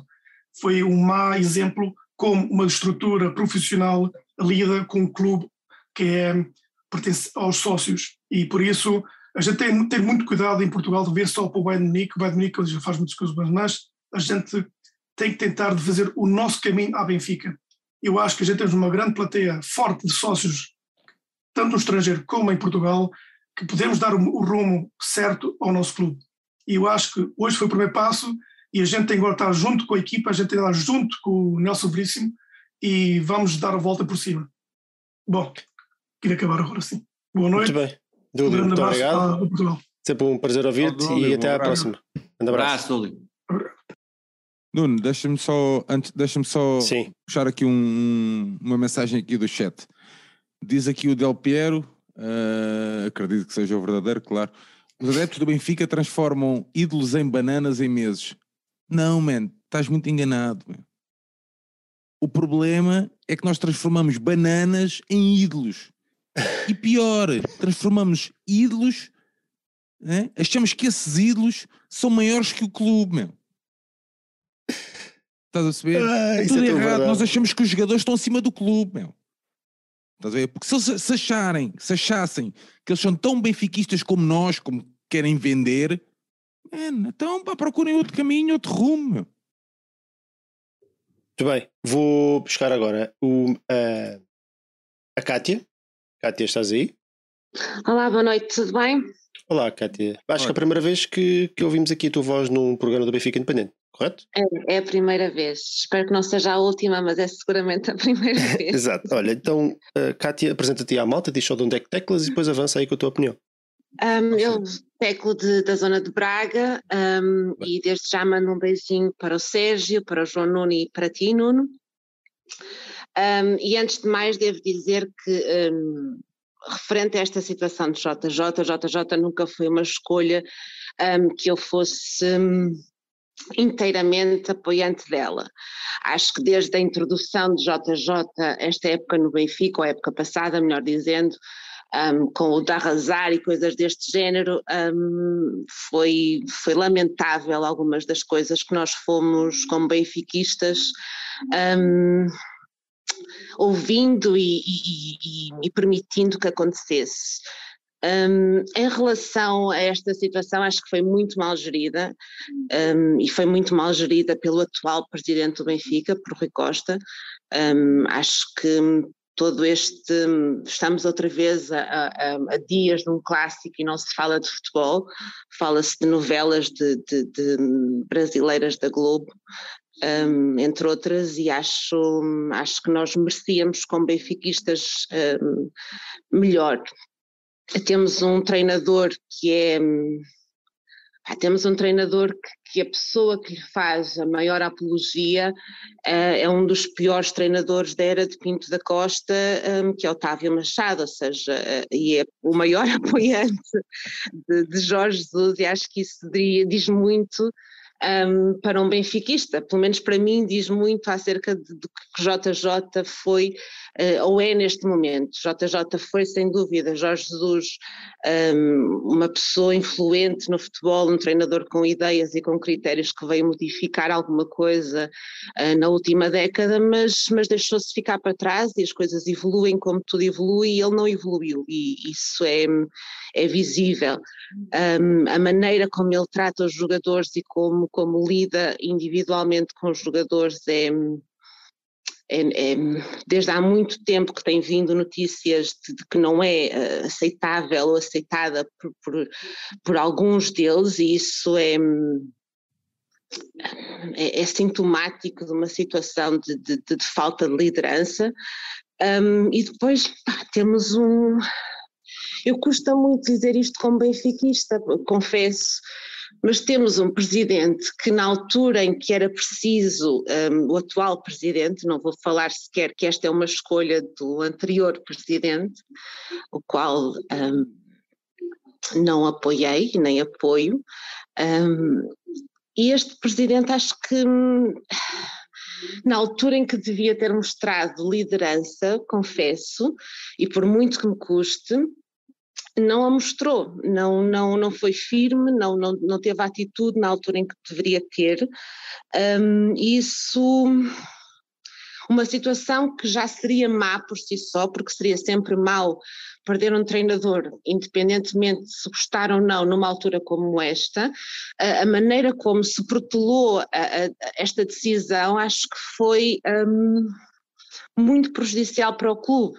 Um, a maneira como se comunicou, vamos, desculpem lá, eu parece que estou só a falar mal, mas detesto fazer isto, acreditem, um, mas um, a comunicação do Benfica continua a ser amadora num clube que é de primeira linha, ou seja, não, não, não consigo entender como é que se deixa, ou a não ser que seja esse o objetivo, e aí um, não estou dentro do Benfica para poder avaliar essa situação, mas, mas não, não entendo como é que um clube profissional tem uma comunicação tão amadora, um departamento de comunicação que deixa tanto a desejar. Cátia, só para terminar, está bem? Sim, sim, peço desculpa. Um, não, como é a primeira vez, eu alongo-me um bocadinho mais. Não, claro, claro, não há problema. tentar. Foi, esse foi o sininho dos 30 segundos, vá, digamos assim. Não há problema. Uh, acho que em relação ao novo treinador, acho que uh, é uma ponte, é uma ponte para a próxima época. Um, claramente, não acho que seja o, o projeto que, que, que Rui Costa tem em mente, só espero é que não seja mais um pontapé para a frente, um, como tantas outras decisões têm sido, um, e que seja algo, algo que nós não nos arrependamos como benfiquistas de ver acontecer. Um, Desejo-vos a melhor, hum, a melhor sorte para os próximos tempos, nestes tempos que são hum, difíceis, a vocês os três, e umas ótimas entradas no próximo ano e viva o Benfica. Muito obrigado. Kátia, muito obrigado. obrigado, pela tua participação Boa noite. e até à próxima. Sempre bem-vinda quando quiseres. Muito obrigada. Obrigado, boa noite. E temos aqui o nosso, o nosso camarada, não sei se vocês conhecem, este também é dos garotões.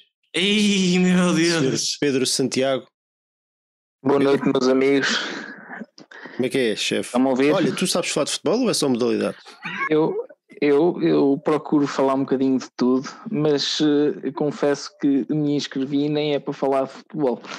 Ah, vieste uh, falar sobre isto... a temática do Covid e da gestão de. É exato, é exato, a inflação que está aí a arrebentar agora. Exatamente. Olha, Pedro, um, até porque temos aqui ainda malta à espera. Muito bem. Para quem ainda não te conhece,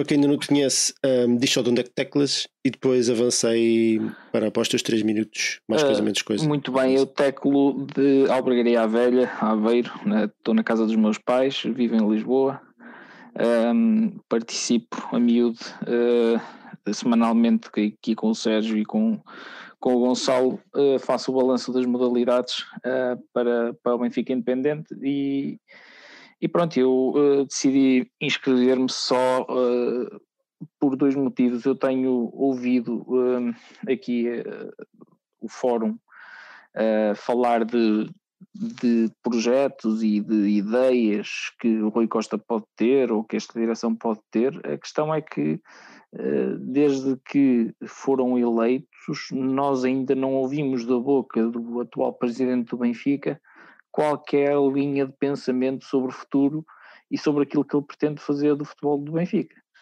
Uh, nem na campanha eleitoral, nem agora, uh, desde que a época está em andamento. Não existe nenhuma linha, nenhum pensamento coerente que nós possamos identificar, nem nenhum caminho que nós possamos apontar uh, e que nós percebamos que está a ser percorrido por esta direção. E, portanto, enquanto estes, uh, e, e, depois com uma agravante, que é o seguinte: uh, o, o Rui Costa, com o capital político que granjeava e que tinha, uh, portanto, o apoio da esmagadora maioria dos benfiquistas e dos sócios do Benfica, como aliás se veio a verificar depois no resultado eleitoral, o Rui Costa teve os meios, teve a oportunidade e teve o, o, todo o apoio necessário para promover uma mudança e para implementar desde o primeiro dia esse seu projeto e essa sua ideia. E o que nós vimos desde que ele foi eleito até hoje é mais do mesmo. E, portanto, não surpreende minimamente o desfecho desta, desta uh, situação com o Jorge Jesus, não surpreende porque o mercado do Benfica foi mais uma vez fraco, eh, mais uma vez eh, houve posições e o plantel ficou carenciado em várias, em várias, eh, em, em várias posições do terreno. Mais uma vez contratamos sem ter em conta a ideia de jogo do treinador. Para piorar, o treinador a meio da época decidiu mudar aquilo que sempre fez como, como, como treinador e portanto este desfecho no que refere à situação do Jorge Jesus é perfeitamente natural. Agora, o que é que acontece para o futuro? para o futuro, minha, eu até tinha dito no balanço do derby que fiz contigo e com o Tibério, Picado, não sei se te hum. recordas, que eu disse que estava mais que tinha mais confiança eh, para estes dois jogos com o Porto com um orangotango vestido de vermelho à frente do, à frente do Benfica e não me enganei, infelizmente não me enganei. Uh, e uh, não me enganarei se uh, disser que nós, com elevada probabilidade, daqui a um ano, um ano e meio, ou seja, quando for que, que o novo treinador chega ao Benfica, nós estejamos aqui a fazer um programa semelhante a este. E porquê? Porque enquanto os decisores e os perfis de decisão e, e, e, portanto, a razão de ciência pela qual se toma decisões no Benfica não se alterar profundamente, nós de tempos a tempos vamos estar aqui com programas deste género, porque podemos ganhar esporadicamente, mas não vamos ganhar consecutivamente. E isso é que me deixa um, pá, manifestamente uh, preocupado e, e deixa-me doente, doente porque eu fico contente porque eu acho que o Jorge Jesus já não servia para o Benfica, mas fico profundamente preocupado porque eu acho que o futuro não augura rigorosamente nada de, de bom. Se me perguntarem. Pedro, só, para, só para terminar? Uhum, se me perguntarem uh, o que é que eu faria se eu fosse o Rui Costa, e, e eu nesta altura e já defendo isto há alguns anos. Eu acho que o Benfica precisa de um treinador uh, estrangeiro o mais uh, imune possível uh, a este tipo de, de, de, de, decisão e de falta de, estratégia e de pensamento global que, que graça no Benfica já, já há vários anos. E, portanto, é, é a única solução que eu vejo possível é trazer alguém que com a sua ideia uh, global para, para, o futebol do Benfica, por si só, uh, consiga endireitar as decisões de baixo para cima. O que eu acho sempre muito difícil, mas é a única salvação que eu vejo para este clube. Muito bem, Pedro, olha, muito obrigado pela tua participação. Tchau, obrigado por ouvir-te. Um abraço para todos. Abraço, Pedro. Ó oh, Picado, posso só dizer uma coisinha sim, em relação sim, ao sim, Santiago sim. Eu ia fazer, e... eu aqui fazer esse intervalozinho, mas tem que ser rápido também, porque nós já temos aqui Força, muita sim, sim, sim. Mas diz. Só sobre a questão técnico-tática, chamamos assim do Jesus que o Santiago falou.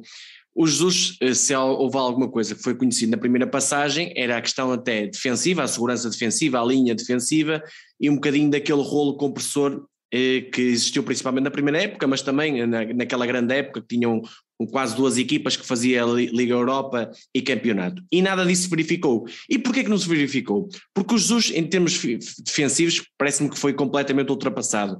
Ainda se viu agora no Porto, eu sei que foi culpa individual do André Almeida principalmente, mas já noutros jogos, mesmo no jogo o Sporting, a linha defensiva não, não teve a qualidade de outras equipas de Jesus de outros momentos. Podem-me dizer assim, ah, mas não há um Garay naquela equipa. Pois não, mas houve possibilidade de ter um jogador desse perfil e o, e, o, e o, treinador Jorge Jesus foi buscar jogadores de perfil idêntico. Não sei se te lembras na altura do Lucas Veríssimo, na, na, na primeiro jogo que ele faz, creio que no Arsenal, digo eu, eu fiz contigo um rescaldo e disse, eu disse isto que é, o Lucas Veríssimo, o Vertogen e o Otamendi são jogadores de perfil idênticos. Para mim são os três lentos, falta um jogador rápido para ir buscar nas costas, na minha opinião. Sempre disse isto e sempre uh, vi o Benfica falhar nisso. E depois, a questão de a contratação de jogadores que o Benfica fez no período de Jesus foi para um determinado estilo de jogo que o Jesus não gosta e não executa e não está a fazer, porque o Benfica joga bem em transição e tem jogadores muito de posse. Um Everton Cebolinha gosta de posse, um João Mário gosta de posse, um Weigl gosta de posse, mesmo um Rafa gosta de posse de tabelas entre linhas. E o que é que o Benfica faz? Transição, transição, transição, que foi os melhores jogos que o Benfica fez, com o Rafa e Darwin em grande destaque, principalmente Barcelona e Braga, digamos assim.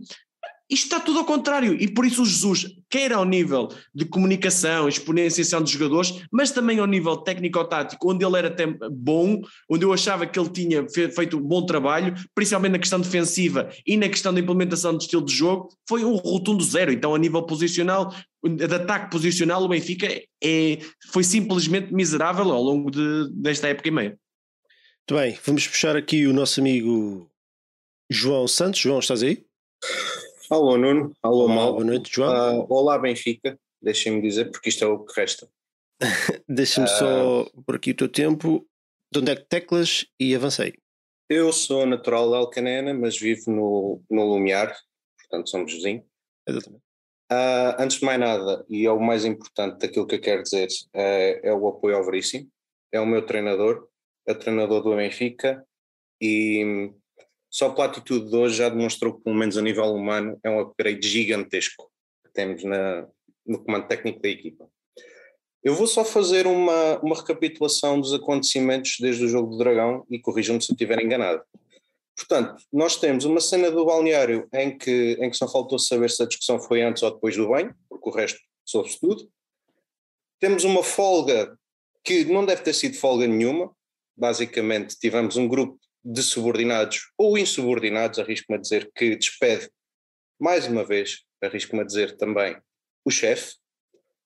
Temos uma estrutura que despede tarde e pelos motivos errados, que vai à pressa buscar o treinador da equipa B ao Norte no dia em que morre a sua mãe, e tudo isto culmina numa conferência de imprensa absolutamente vergonhosa, de dois ou três minutos, que mostra total falta de respeito pelos jornalistas que lá vão, que nem sequer podem fazer perguntas, e por nós sócios, porque não nos disse nada que um comunicado não dissesse, e sem uma única palavra para o Veríssimo, no dia em que foi. O que é que nos sobra disto tudo? Uma estrutura completamente amadora, completamente incompetente, e temos um balneário cheio de primadonas, vacas sagradas e, pelos vistos, também cheio de papagaios. E curiosamente, eu ainda ontem submeti um, um texto para o BI exatamente sobre isto. Bem sabia eu o que é que ia acontecer. Eu gostava mais de ser como vocês e falar de futuro, mas a mim custa-me. Custa-me falar de futuro com este panorama e custa-me falar de futuro quando temos um presidente cuja escolha de treinador que fez chamou Kike Flores. Eu, Kike Flores ainda ganhou uma taça UEFA, atenção, uma Liga Europa. Não sei se foi já na Liga Europa. Uh, pelo Benfica, não. Uh, e é isso é que me interessa. Uh, eu sou como o Nuno, eu em centenas de jogos na luz, no jogo com o Sporting, foi o único que não vi até ao fim. Uh, e como disse no texto que mandei para o BI, uh, a vergonha enorme que o, que o Baquer falou ontem no FM, a mim, para mal dos meus pecados, começas a tornar indiferença. Porque eu não sou deste Benfica. Tenho muita pena, mas eu não sou deste Benfica. Uh, e lamento este negativismo, mas é o que eu sinto, é o que vai cá dentro. É a realidade, João. Foi, isso foi, foi, também mais ou menos o que eu transmiti ontem, portanto não posso uh, propriamente dizer que não concordo. Portanto, mas avança, avança, não te quero interromper. Não, Tens mais não, cerca eu... de 20, 30 segundos. Não, é só para, para vos deixar um abraço e, e força, força no BI, porque projetos como o BI e, e como aqueles valentes que se foram ao Dragão uh, é o que resta do Benfica. E é isso é que nós nos temos ainda que agarrar. Um obrigado. Obrigado nós, João. Um abraço e até à próxima. Palavras duras, mano. Duras no sentido de, de sentidas, vá. Sim, mas repara, eu, eu, eu ontem disse mais ou menos uma coisa deste género e, e, e quando eu estava a pensar, estava, estava, estava a ter uma discussão cá dentro da minha cabeça, a pensar, será que vais dizer isto, isto? vai ser bem interpretado, é mesmo isto que tu sentes, é daquelas coisas que tu dizes e às vezes acontece e arrependes-te, ouves o teu programa a seguir e depois arrependes-te. Mas é, é, é, é, aquilo que tu estavas a dizer e que o João também estava a dizer. Eu, eu, eu, no ontem, quando eu transmiti mais ou menos este sentimento de ser benfiquista, mas não me identificar com este Benfica, pá, eu estou a ser sincero, é o que eu sinto. É o que eu sinto. Mas se me perguntar tenho... se é o que eu queria, se é o que eu desejava, obviamente não. Mas é, é o que me vai na alma também. Nuno, eu não, tenho, eu não tenho vergonha deste Benfica, porque este não é o meu Benfica. O meu Benfica sou eu, és tu, é o João Nuno, é as pessoas que gostam como nós. Portanto, percebes? Eu nunca vou ter vergonha. Não, isso não vai acontecer, percebes? Porque o Benfica. Ah, existe aquela frase, pronto, muito abatida: ah, o Benfica somos nós. E, e a malta pode achar isto é um chavão. Disse, pá, não, meu. Estás a ver? O Benfica sou eu e tu. E, e é um bocado por aqui, percebes? E nós temos que nos agarrar a isso, meu. Olha, deixa-me puxar aqui o, o Gonçalo Moura Mendes. Gonçalo, estás por aí? Estou aqui. Estou-me a ouvir? Gonçalo. Sim, também. Mais um, mais um elemento dos nossos rescaldos do companheiro do Pedro e do Sérgio e da Marta. É verdade. também havia momentos dos nossos rescaldos. Gonçalo, dizia à malta de onde é que tu teclas e, e depois avança aí para a tua participação, são mais ou menos 3 minutos. Com certeza, o meu nome é Gonçalo Mendes, eu teclo de Sacavém, arredores de Lisboa, uh, e cá, cá, estamos outra vez, eu gostaria só de fazer uma súmula, uh, que é dizer o seguinte, começando por aqui, hoje prova-se mais uma vez que, que aquilo que os benfiquistas elegeram nas últimas eleições não foi um dirigente, foi a imagem de um ex-jogador que criou uma aura de benfiquismo porque marcou um gol contra o Benfica e chorou. Porque na, nos 13 anos, 14 anos em que foi dirigente, a única decisão de relevo que tomou foi a escolha de um treinador, Kike Flores, que um, eh, por acaso correu mal e a partir daí uh, funcionou ao longo de, dos anos vindouros como uma espécie de figura de guarda pretoriana ao presidente cessante Luís Vieira, através dessa aura de benfiquismo que granjeou porque chorou um dia num gol e marcou contra o Benfica. Um, foi eleito há uns três meses, uh, dois meses e tal, não sei precisar, e com, secundando o que o Santiago disse, uh, até hoje nós continuamos sem saber qual é o plano que o Rui Costa tem para o futebol e para o clube em geral, uh, em todas as áreas. Em termos de projeto desportivo, em termos de projeto comunicacional, nós não sabemos nada. Uh, a única coisa que vimos hoje foi um abraço uh, bastante teatral ao Jorge Jesus, numa conferência de imprensa fugaz e completamente anedótica, uh, que no fundo é o plasmar do, do momento anedótico que o clube vive, no meu ponto de vista. E portanto nós continuamos agarrados a, agarrados a isto. É um presidente que não nos diz qual é o plano que tem para o clube, há um presidente que um, apareceu agora para dizer que o Jorge Jesus vai embora, mas que uh, tem uma estrutura uh, atrás de si que é, é mais rápida a desmentir uma notícia da CNN que dá conta da saída do CEO do que uh, é lesta a defender um jogador de hockey patins que vê o seu pescoço apertado por o árbitro. Portanto, é disto que estamos a falar. Estamos a falar de um clube que tem as suas prioridades completamente uh, desreguladas, uh, pelo menos daquilo que se poderia aspirar a um clube com a dimensão do Benfica. Portanto, nós não sabemos uh, uh, e as nossas glórias, nós não sabemos com o que contar estas pessoas, porque os sinais que nos demonstram são de uma profunda e tremenda opacidade uh, de objetivos e, e, e disfunção até de objetivos. Portanto, a minha confiança no futuro, uh, posto isto, é absolutamente reduzida e eu uh, gostaria de que o treinador de continuidade e de, 30 neste, segundos, está bem? Neste, neste prisma não, não estou de acordo com o Sérgio, eu, achava, eu acho que o, o treinador de continuidade teria que vir rapidamente para, para que se pudesse preparar eh, não só esta época como a próxima tão cedo quanto possível, mas esse treinador tem que ser secundado por um projeto, projeto esse que não existe, não nos foi comunicado e acerca do qual nós não sabemos absolutamente nada. Portanto, é, nós vivemos num, num clube perfeitamente uh, de vácuo e uh, que é gerido de uma forma opaca e, portanto, posto isto, uh, a minha, o, o meu estado de espírito para o futuro é de uma profunda reticência e, e, e sinto-me agastado e profundamente triste porque este não foi o ideal de Benfica e o Benfica que o meu avô me vendeu quando eu era pequeno uh, e é por ele que eu continuo e continuarei a lutar no futuro. E bem, Gonçalo. Bom, bom ano para todos e eh, saudações benfiquistas e que 2022 seja melhor do que 2021. Gonçalo, muito obrigado. Um abraço, abraço para ti. Abraço, cumprimentos a todos. Obrigado.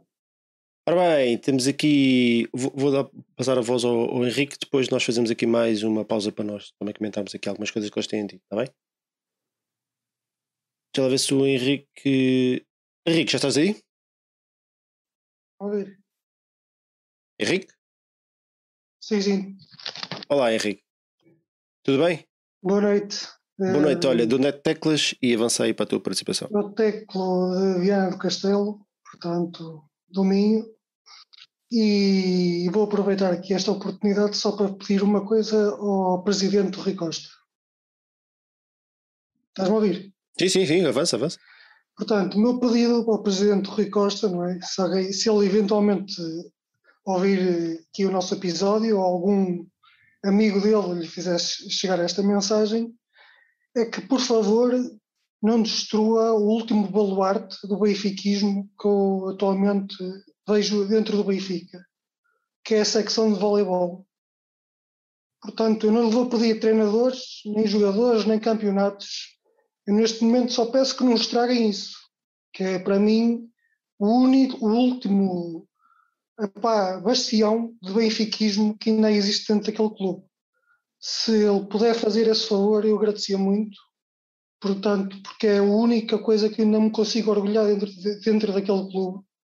É a secção de voleibol do Benfica e os seus técnicos, atletas e staff que está juntamente uh, dentro daquela secção, não é?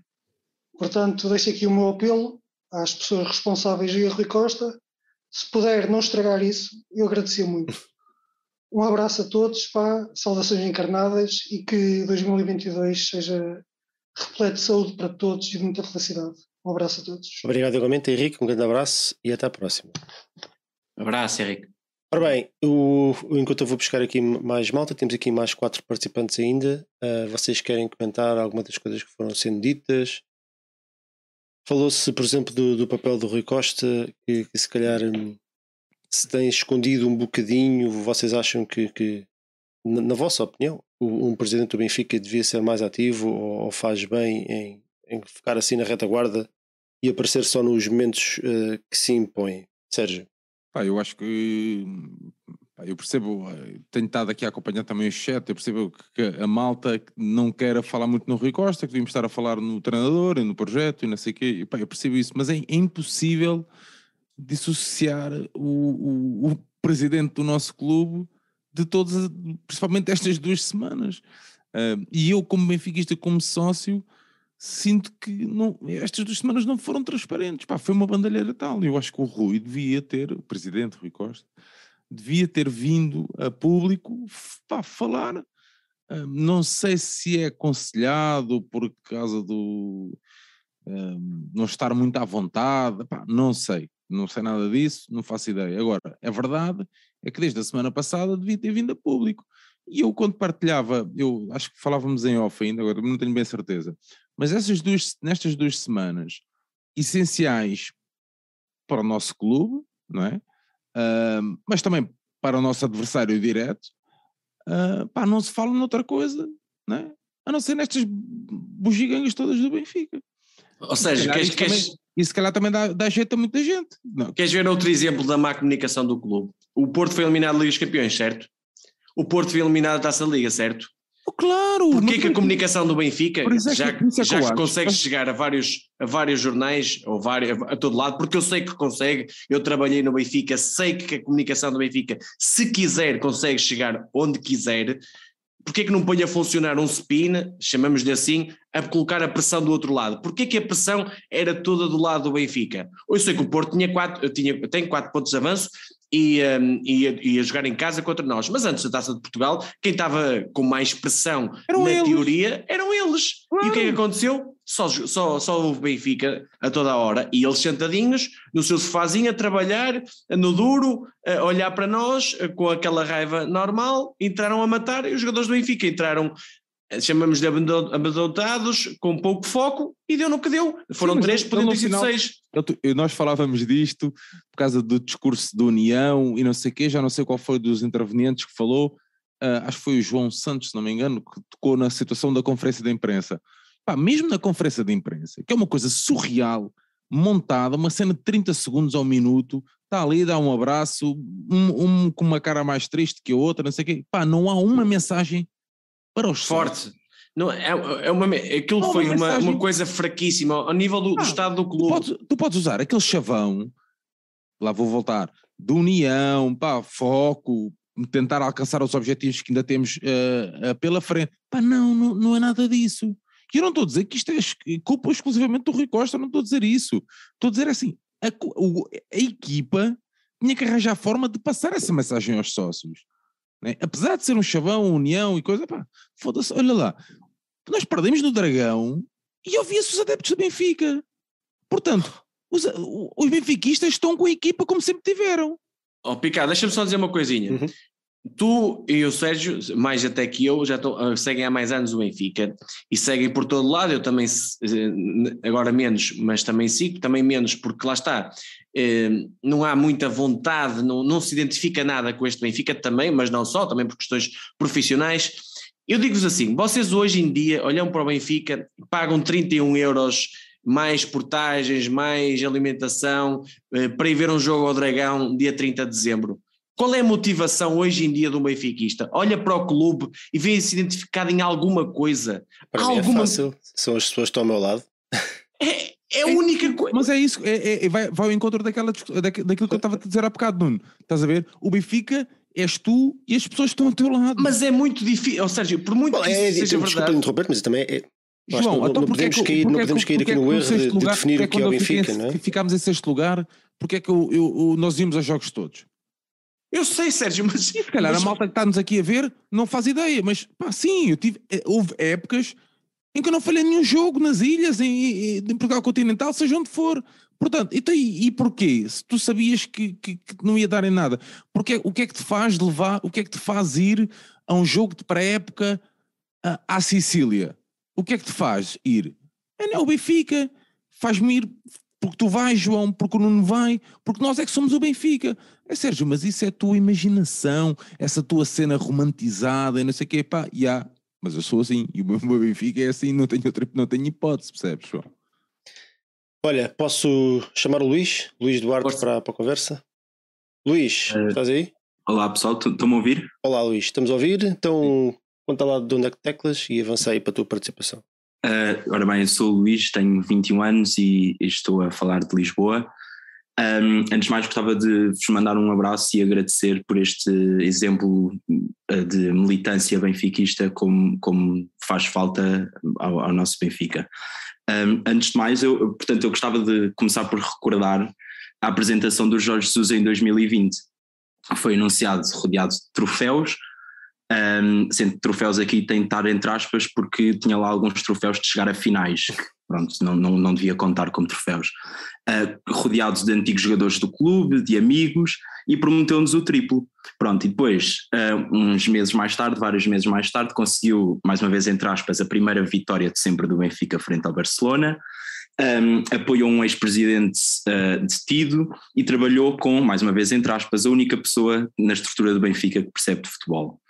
Uh, teve ao seu lado um diretor desportivo que foi contratado, é importante relembrarmos disto, a uma estação televisiva e comandou a equipa com o maior investimento de sempre, pronto. E, e é importante depois recordarmos em que é que isto acabou. Ficámos 10 pontos atrás de um clube que não era campeão há 20 anos, tudo isto por causa da Covid, como bem nos tentaram um, eh, impingir nas últimas, as últimas semanas não surpreendem muita gente, não é? Porque sabia-se tudo o que se passava no balneário, uh, sabia-se das salas de reuniões onde se sentavam os dirigentes do Flamengo, da direção nada, não é nada. Portanto, a Paula Rego do futebol andava um bocado abandonada por uma estrutura opaca e moribunda, uma bola para a frente e areia para os olhos, como, pronto, como se tem passado nos últimos anos, não é nada de novo. E portanto eu acho que nós estamos à deriva do Rui Costa não se sabe nada, não é? Não se sabe se é a continuação do projeto Vieira ou se é a ruptura total. E a aparente vontade de ouvir os sócios e democratizar o clube, não sabemos onde é que para desde a Assembleia Geral de setembro, se não me engano. Um, a Assembleia Geral é essa presidida uh, da maneira como, como sabemos, por um senhor que agora uh, é candidato a um cargo na, na SAD do Benfica. Pronto, isso é uma coisa que é importante nós não esquecermos. Um, eu gostava também de recordar uma tarja, há uns meses, já não me lembro exatamente quantos, dizia que a nossa pandemia é faltar Benfica ao Benfica. E de facto, quando o líder da rebelião é o Pizzi e o capitão é o Otamendi, acho que está tudo explicado. Atenção, é importante relembrar que o Otamendi, na minha opinião, foi esta época o jogador que mais honrou a camisola do Benfica, mas a partir do momento em que o jogador que mais honra a camisola do Benfica e que mais liderança mostra foi jogador do Futebol Clube do Porto e está no Benfica há uma época e meia, acho que isso também diz tudo sobre o estado do plantel. Um, um vice-presidente do clube vai almoçar com o ex-presidente, que é erguido, e em vez de hambúrgueres houve 84% de pessoas que preferiram comer gelados com a testa, não é? Portanto, assim vai o Benfica, quer dizer, pronto, assim parou o Benfica, acho eu. E mais uma vez, isso não é surpresa para ninguém, porque o Benfica é pouco democrático e pouco transparente e navega à vista e com base em luzes e vai lentamente caindo, não é? Apesar das contas recorde e dos patrocínios incríveis e do 5G e do Seixal e todas as outras bandeiras da máquina de propaganda que defende os interesses de indivíduos em vez de defender os interesses da instituição que eles deviam servir. A única coisa que me consola só para, só para terminar, é uhum. saber que o Benfica é muito maior do que as caras que aparecem na televisão, não é? Nomeadamente durante aqueles 30 segundos ou um minuto ridículos de hoje, de hoje à tarde. E portanto, resta-nos continuar a procurar o Benfica nos relotes, em projetos como o Benfica Independente, na equipa de vôlei, não é? Na garra do Ivo Casas, ou então no espírito da equipa de futebol feminino, não é? Ama o Benfica e nada te faltará. E nós assim o faremos, assim o faremos. Uh, e portanto eu aqui partilho um bocado do otimismo do Sérgio, porque de facto o Benfica, lá está, quer se queira, quer não, e para mal dos nossos pecados, o Benfica é os sócios. E, e, e, e, portanto nós haveremos de amar o Benfica, nada nos faltará, e um por um os parasitas vão todos cair. Já caiu o Vieira, caiu César Boaventura, caiu Jesus, e um por um eles vão cair até que o verdadeiro Benfica volte a estar onde nós queremos que esteja. Mais uma vez, um abraço a todos, muito obrigado por esta terapia de grupo que é tão importante e viva o Benfica, que seja um 2022 muito melhor que 2021. Obrigado. Obrigado, Luís. Um abraço para ti. Um abraço, Luís. Abraço, Luís. Um, eu vou até ativar o. Ora bem, um, temos aqui mais dois participantes. Eu, eu deixa-me só fazer aqui uma, uma pequena pausa, porque nestas coisas há sempre pessoas que, que ou levam as coisas que nós dizemos no sentido literal ou, ou, basicamente não interessam nada. Quando eu digo e quando o Sérgio diz que o Benfica, o meu Benfica, o Benfica somos nós, os adeptos e por aí fora, nós não estamos a falar de nós próprios, nós estamos só a transmitir aquilo que nos vai na alma. Portanto, não sou eu que vou definir aquilo que é o Benfica. Eu, a única coisa que eu posso transmitir é aquilo que eu sinto que é para mim, o que é que representa para mim, a maneira como eu vivo. Portanto, eu não vou estar aqui a ensinar ou a definir aquilo que é o Benfica. Isto é para vocês que nos estão a ouvir, como é óbvio. E o facto de eu, não me, de eu achar que, que, me sinto desiludido e triste já, não é de agora, não tem nada a ver com este resultado deste jogo, já, já, vem, de há, já vem de há muitos anos, vamos ser Exato.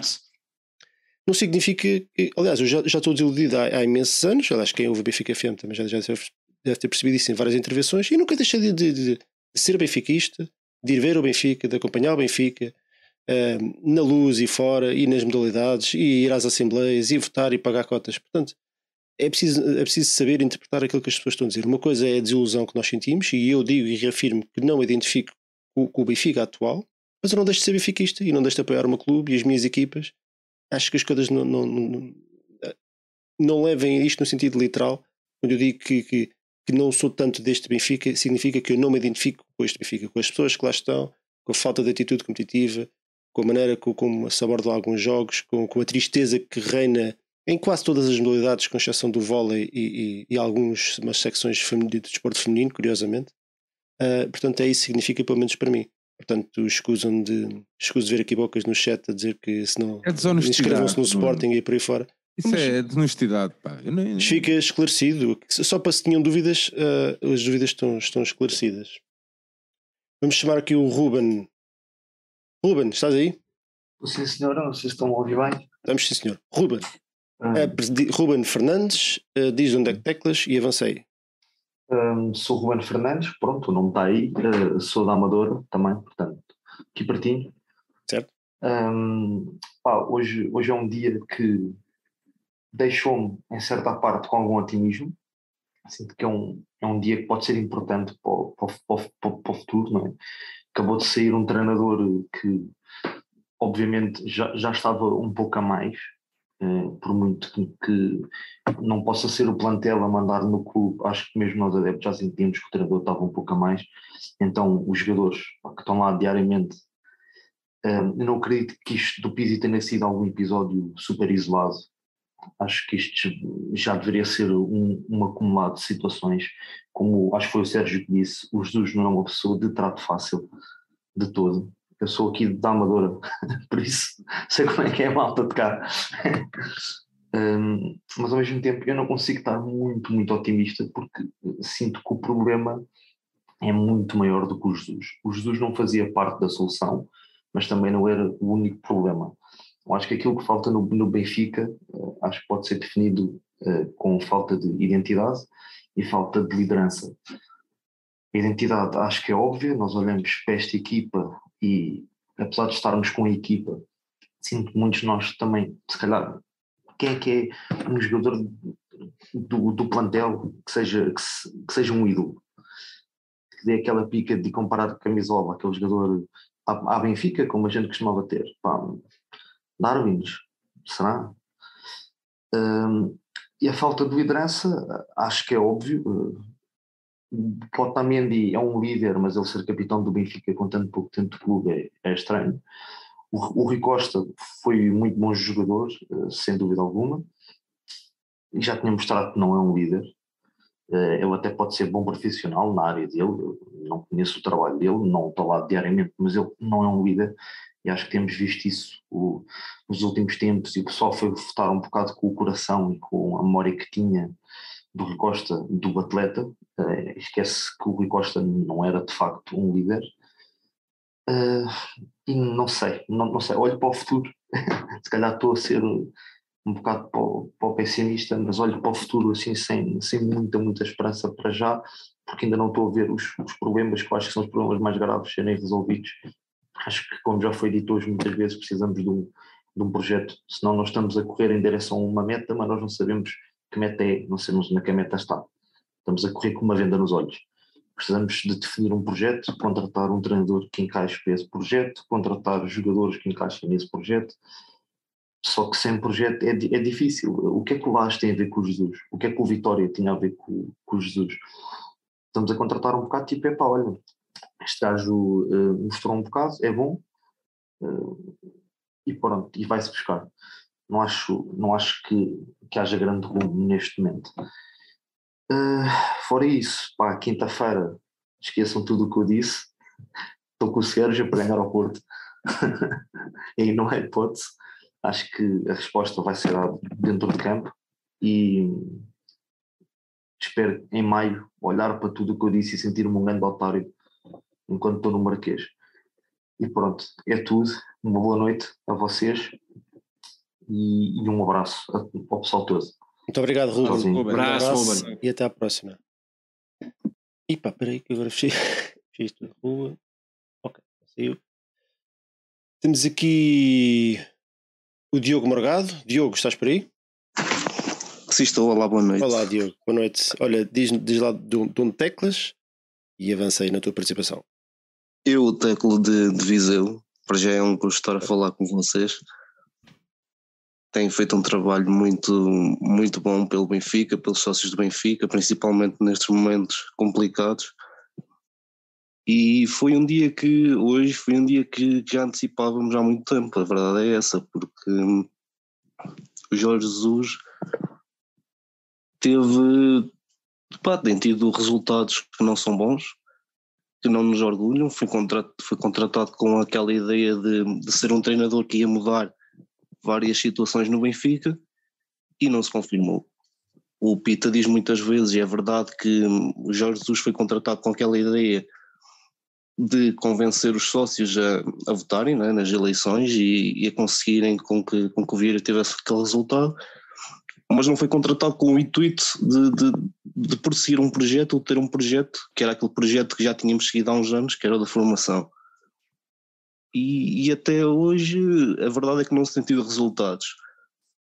E depois também existe outro problema que, que eu gostava de, de falar, que é o problema da, que existe do, do balneário, que já se falou muito hoje e, e realmente é um problema que, que tem afetado muito todos os treinadores que têm passado pelo Benfica ao longo destes últimos tempos. Já se fala nisto desde Rui Vitória, já se fala nisto desde Bruno Lage, agora volta a falar-se outra vez com, com Jorge Jesus e, e, realmente não, não beneficia nada o Benfica, porque eu acho que ter, jogador, ter jogadores que têm este peso no clube não, não é nada benéfico. Não é nada benéfico porque não dá, um, digamos assim, um, um estatuto ao treinador de se impor no balneário. E eu faço muito o paralelismo com o Porto, opa, que não é, não é exemplo para ninguém, mas a verdade é que o Sérgio Conceição já não é a primeira vez que no, nas conferências de imprensa e em aparições públicas às vezes tem assim uma voz mais pesada com os jogadores e, e a verdade é que os jogadores continuam a respeitá-lo e mesmo o presidente deposita toda a confiança nele. Mas no Benfica isso não, não tem acontecido. E, e mesmo Rui Costa desta vez esteve muito mal, porque hum, a verdade é que estamos a dois dias de um clássico que pode decidir a época, pode decidir o campeonato para o Benfica, e, e tivemos nestes dias todos esta, esta confusão na, na, comunicação social que não beneficiou em nada o clube. E portanto eu acho que aqui não esteve ninguém bem, nem o, nem o Jorge Jesus, nem o, nem o Rui Costa, nem, nem, nem os jogadores. Portanto, eu acho que o Benfica está, está um verdadeiro caos. Espero que melhore agora com o, com o Veríssimo, que é um treinador interino até o final da época, e espero que, consiga para bem do Benfica perseguir todos os objetivos que tem, mas eu acho que no futuro é imperativo ter um projeto, como é óbvio, porque não ter formação no plantel principal, com a formação que temos, só precisa de um problema grave que tivemos com Jesus. E depois eu acho que é muito importante também, não sei se já falaram nisso, que é... 30 segundos, está bem? Ok, ok. Um, e não sei se já falaram nisso, que é ter eh, uma limpeza no balneário que é, que é, que é muito importante. Porque um, os jogadores do Benfica têm, têm realmente colocado em causa o trabalho de muitos treinadores e eu não acho isso benéfico para o Benfica. E é só. Ah, Diogo, Diogo tu, tu costumas estar no Discord da Benfica Independente, não é? Estava aqui a malta no chat a chivar-se já toda a ti. Costumo, a dar a tua morada e a matrícula do teu carro. É, é malta muito. Diogo, olha, muito obrigado por acompanhar um os nossos projetos, pela tua participação. Um abraço, Diogo. E um abraço, até à próxima. Um abraço. Obrigado. Oi, graças. Agora tirei o som ao Diogo. Desculpa lá, Diogo. Bom, vocês querem acrescentar alguma coisa? Um, enquanto fazemos aqui um, um, minutinho para enquanto chamamos aqui mais, mais, um, mais um camarada benfiquista. Sérgio, João Nuno. Queres pegar, João? O que é que eu, que, é que eu posso mais dizer sobre esta situação? É, eu acho que isto, isto de falarmos de Rui Costa, Jesus, eu continuo a dizer e, e sinto isso que Luís Filipe Vieira é uma pessoa muito presente no estado atual do Benfica. E enquanto não eliminarmos eh, figuras proeminentes do chamado vieirismo, que é uma expressão que eu não gosto, mas pronto, mas as pessoas percebem o que, é que eu quero dizer, figuras preponderantes eh, nessa ação, o, o mal continuará lá e vai ser, continuar a ser muito prejudicial ao Benfica, não só fora dos campos, mas também lá dentro, porque eh, não sei se estão a lembrar-se daquele GIF eh, muito conhecido do Vieira no hotel com as pipocas, uh, aquele GIF que toda a gente na, na, altura falou, o que me parece é que neste momento Vieira se sente assim, ou seja, o Benfica no, no, seu pior, um dos grandes, nos seus piores momentos, digamos assim, em termos institucionais, eh, a jogar a bola, Jesus a sair e tudo mais, e Vieira a sentir-se quase como um, peraí, deixa eu ver que eu vou aí chegar e ainda vou aparecer como Salvador. E eu tenho muito medo, mas mesmo muito medo das opções dos benfiquistas e por outro lado sinto que Rui Costa é um presidente, digamos, hum, como alguém já lhe chamou de dentro da estrutura, preguiçoso. É alguém que não gosta muito de trabalhar, gosta muito mais de um campo de futebol do que uma presidência de, de, de um clube. É alguém que eu acho que foi empurrado para a presidência pela figura que é dentro do Benfica e do benfiquismo, que eu percebo, mas não compreendo. É, são coisas distintas. E, portanto, tenho muito medo disso e acho que esses, esses problemas são muito maiores do que qualquer treinador. Obviamente tem que se definir uma política desportiva, um projeto, tudo aquilo que falamos, mas esses problemas, mantendo-se e tendo pessoas que só pensam no seu interesse e não no clube, eh, mais tarde ou mais cedo, essa possível estratégia pode se desmoronar. E o Santiago também falou muito nisso, e eu acho que sem isso, sem essa limpeza não só de balneário como extra balneário, o clube vai se manter eh, muito irregular e vai ganhar esporadicamente. Bem, vou pedir aqui, vou chamar aqui o Tiago. Estou. Tiago, estás? Estou sim. Consegues ouvir, Nuno? Sim, consigo, Tiago. Tiago, és Uh, Tiago aqui? Sou o Tiago Rodrigues. Tiago uh, Rodrigues tenho e teclas 32 de? anos, vivi, portanto, ali um pouco do Vietnã. Sou não Olivais Sul. tens quantos anos? 32. 32 anos e teclas de onde? Uh, Olivais Sul.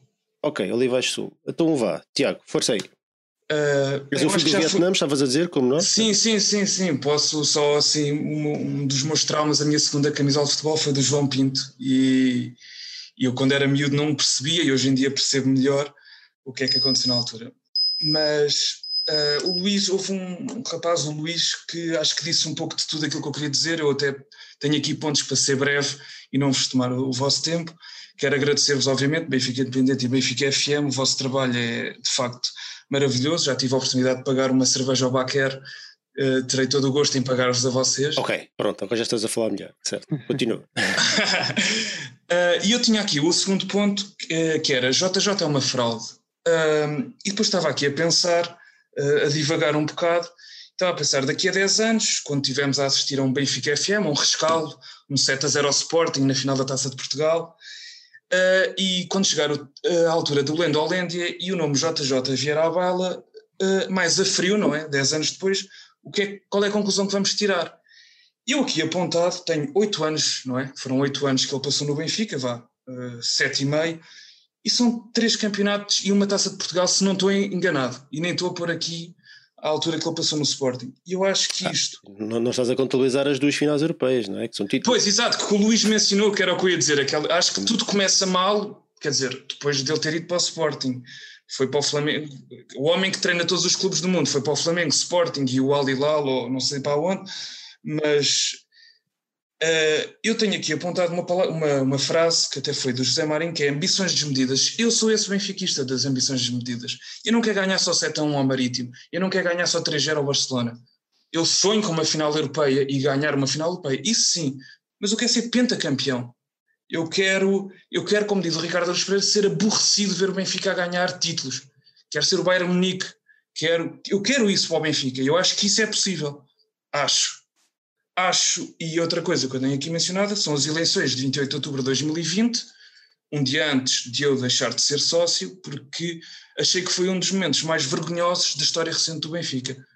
Tudo, tudo, tudo em volta daquilo, ganhe quem tenha ganhado, e eu não concordo com quem ganhou, obviamente, porque não votei nesse, nessa pessoa, mas hoje veio-se a provar que, é, que foi uma vergonha, tudo aquilo que se passou, e é, é uma curiosidade, e vocês também já, já referiram isso várias vezes, que é, depois destas eleições o Benfica tem 3-0 com o Boa Vista, 3-2 em casa com o Braga e 3-3 com o Rangers. E depois destas eleições deste ano, a equipa também vai-se abaixo. A minha pergunta é, os jogadores jogam para quê? Para os presidentes ganhar eleições? É a pergunta que eu faço, as vacas sagradas, como se diz hoje, e está, e está muito este, parece que estamos numa balança de não queremos o JJ, mas também não queremos o Pizzi, o Almeida e o, já não sei quem é que era o outro, se era o Grimaldo. E uma coisa que o Sérgio disse e que eu não estou não de acordo, estou e não estou de acordo e que o João também depois contrabalançou, que é eu não quero que o Benfica perca, obviamente. Eu estava a ver o jogo com o Porto, com o meu cascol, com a minha camisola, com a minha cerveja, eu estava aqui em casa a vibrar. Eu quero que o Benfica ganhe. Mas eu acho que às vezes é preciso os clubes passarem por coisas más para haver mudança. E sem isso, se vamos só basear-nos nas vitórias do Marítimo, do Braga ou do Passos de Ferreira, para mim é pouco, é muito pouco. E eu não sei o que é que vai acontecer na quinta-feira, não tenho assim tanto otimismo. Uh, depois do que o Veríssimo fez hoje, e de, vocês já mencionaram, de ele ter perdido a mãe e ter ido lá dar o treino, espero que os jogadores entrem em campo a pingar já, já a suar e dentro, mesmo que. Ao feito. Exatamente, podemos perder, E podemos perder com e até um gol em 4 centímetros que é-nos anulado e pisar um jogador e arrebentar-lhe o joelho. Pá, Tiago, tudo. só 30 segundos, está bem? Pronto, eu agora, uh, posto isto, uh, eu só, agora eu sou, eu acompanho o Benfica Independente também no, no Patreon, que eu sou, que eu sou patrono, e era só um pedido, que eu, que eu, eu sei que não, se depois quiserem, que era um debate entre vocês uh, sobre os adeptos, como diria o falecido, o grupo organizado de adeptos, que é os Diabos e os No Name, eu sei que tu não tiveste, tens um passado com os No Name e o Sérgio acho que com os Diabos, creio eu, se pudessem fazer um debate, acho que falta cor, faltam estandartes, faltam bandeiras, no para, no parte, falta, falta ali energia, que também é, é importante. Eu acho que também estão nesses, uh, nesses dois setores, né? o norte e o, o topo norte e o topo sul. E é isso que eu peço, porque, Sérgio, o Benfica somos mesmo nós, ponto final. E nada nem ninguém é maior que o Benfica. Pá, e é isto. São chavões, mas é isto. E há um jogador que tem uma, tem um, uma estátua, que é o Eusébio, mais ninguém. E pronto. Tiago, Obrigado muito obrigado pela tua participação. Um abraço, Viva o Benfica. Abraço, Tiago. Um grande abraço. Fui Oh, oh, oh, Nuno, deixa-me só dizer uma coisinha, posso? Sim, claro. É sobre a questão do Bayern, eu sei que o Dúlio criticou aqui um bocado a questão do Bayern e, e atenção, aquela assembleia também não é, não é muito digna, não- mas eu não quero entrar por aí. Porquê que eu digo que o Benfica tem que ser o Bayern? Porque para mim o Benfica é o clube português, o maior clube português, tem o potencial para ser muito melhor que os outros e é o clube mais mal gerido do mundo, na minha opinião. É o clube com um enorme potencial e muito mal gerido. E tem potencial para ganhar é como o o Bayern. clube do mundo, atenção, de- de- do grande leque, e eu- veja bem o que é que eu vou dizer, que não tem que estar à procura de adeptos, man. Nada, Nós nada. não temos que fazer esse trabalho. Ó oh, Sérgio, e com Estás pessoas competentes, o Benfica tinha que ganhar 3 em 4, 8 em 9. E porquê? Porque o Benfica tem as estruturas, tem tudo mais. Faltam-lhe pessoas competentes para liderar. E se olharmos para o Bayern, vêm, vêm pessoas do futebol. Eu sei que tiveram casos de corrupção e tudo mais, não é isso que eu quero, mas pessoas que percebem de futebol. E um caso concreto do Bayern: o, o Nico Kovac não teve sucesso. O adjunto dele chamava-se Flick. O Flick entrou, foi campeão da Europa. Eu não estou a dizer que o adjunto do Benfica vai entrar, o, chamamos o Nelson Veríssimo desta vida e entra e vai ser campeão da Europa. Não é isso. Mas é, tem um projeto onde entra uma pessoa que está dentro do projeto, seja ela da equipa B adjunto, e também tem sucesso. Ou seja, a qualidade dessa pessoa tem que ser boa, tem, mas não pode fazer a diferença. O que tem que fazer é o projeto em si, a qualidade desse projeto, das pessoas que integram esse projeto. E depois o treinador só se tem que inserir nela e fazer o seu trabalho. E por isso é que eu digo que o Benfica tem o potencial para ser o Bayern. O Benfica tem potencial para dar 5, 6 a, a- a várias equipas no Tugão e mesmo dominar e ir buscar jogadores aos rivais. É isto o meu sonho, mas é um sonho que eu acho que pode ser concretizável. O Benfica parece que não quer, e é isso que fica, fico mesmo muito, muito triste, porque o Benfica tem um potencial muitíssimo mal gerido. Ora, vou chamar então aqui o nosso amigo João Mendes. João, estás aí? Sim. Olá? João. Boa noite, sim. João Mendes, diz lá de onde é que teclas e força aí. Eh, Estou a teclar de espinho, é a minha primeira participação aqui no Benfica Independente, espero que não seja a última. E queria só hum, começar por. Quanto tempo é que eu tenho já agora? Uh, três minutos e meio. Ok, ok. Mas não preciso tanto. Queria só complementar o comentário que eu, que eu deixei na, na caixa de, de chat, que pronto, tem uma limitação de caracteres, que hum, tem a ver com, com o seguinte. Eh, na altura, eu estava, na altura no, no comentário, estava a dizer que, hum, já, eh, que o Benfica tem, hum, vive já há vários anos, desde, sei bem de quando, desde que eu comecei a ver Benfica, pá, em 2002 talvez, hum, ainda, ainda criança, eh, tem-se vindo a adensar e com o mandato ver, adensou-se muito uma polarização que não é benéfica e altura eu escrevi no comentário que neste momento há, não vou dizer que há só dois tipos de benfiquistas, há, há mais, mas há uma grande quantidade de dois tipos benfiquistas, que são as viúvas do Vieira e os idealistas do Benfica pré-94, 1994. Eh, nem uma coisa nem outra são benéficas porque como acho que, foi, acho que é o, o Baquer que fa- falava disso do, do Benfica pós-Bosman o Benfica nunca foi um Benfica a Benfica no pós-Bosman mas não, também não, não é não tem que ser eh, o Benfica para ganhar a Liga dos Campeões todos os anos. Não é possível neste momento ambicionar isso. Mas também não é o, aquele que se chama o Benfiquinha do, dos Andrés Almeidas, dos Pisis e por aí é preciso encontrar um equilíbrio que hum, talvez esteja no modelo vou dizer, não, não gostava de dizer, mas o modelo que o Porto chegou a ter há uns anos uh, de bom scouting e alguma formação, o modelo do Ajax também, o modelo que agora o Sporting está a tentar fazer, um modelo com cabeça que permite um, ter, uh, aproveitar a formação e ter scouting bom lá fora e que permita ter boas participações nas Champions, uh, ganhar campeonatos 3, 3 em 4 ou 4 em 6, ou o que seja, e ser aquilo que e aproveitar sobretudo o potencial da cidade de Lisboa também, que é uma capital europeia, e fazer do Benfica um clube significativo na Europa, sabendo que não é não vai ser o Benfica do Eusébio. E acho certo. que João, é... posso só fazer-te uma pergunta? Sim, sim, sim, sim, é, sim. é um ligeiro desafio, que eu, eu estou de acordo com genericamente com o que estás a dizer. Deixa-me só fazer-te uma pergunta. Achas que que pensar mais alto, ou, ou seja, uh, sonhar que o Benfica pode lá chegar, não acaba por, também por te empurrar nesse caminho, por te motivar para, para, para aí? Ou seja, chegar, um bocadinho como o estado de alma que a equipa de vôlei está a viver agora, estar numa competição europeia importante, se calhar há 3 ou 4 anos ninguém imaginava, e se calhar só 3, 3 ou 4 pessoas lá dentro é que pensavam que isto seria possível, e hoje está a acontecer. É? é assim, é óbvio que, que a gente tem que olhar e tem que reforçar sempre que possível uh, o Benfica europeu, o Benfica de finais europeias perdidas, mas que lá chegou a muitas finais, foram 13 se não me engano. Um, é óbvio que temos que olhar para isso e, e, tentar resgatar algumas figuras que possam transmitir essa, essa cultura ao clube, sabendo que pronto, é, é aquela verdade feia de dizer, mas os clubes hoje, são clubes, hoje em dia são empresas, são cotados em bolsa e, e Portugal tem uma limitação de ser uma economia periférica e ter, tem essa limitação. Contudo, o Benfica, de, de, todos os clubes portugueses, é o que tem mais potencial, ainda assim, pela questão da capital, pela questão da massa associativa, número de sócios, uh, história também, e podia fazer mais, muito mais do que o que pode fazer, e olhar sempre para, para os exemplos.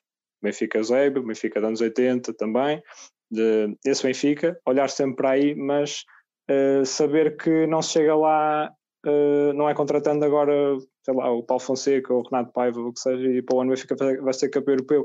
Não é assim que funciona, é a questão do projeto. E o Benfica, só para concluir a minha participação, Parece. desde 94 até hoje, o Benfica tem um treinador bom, que é o Jorge Jesus, o primeiro.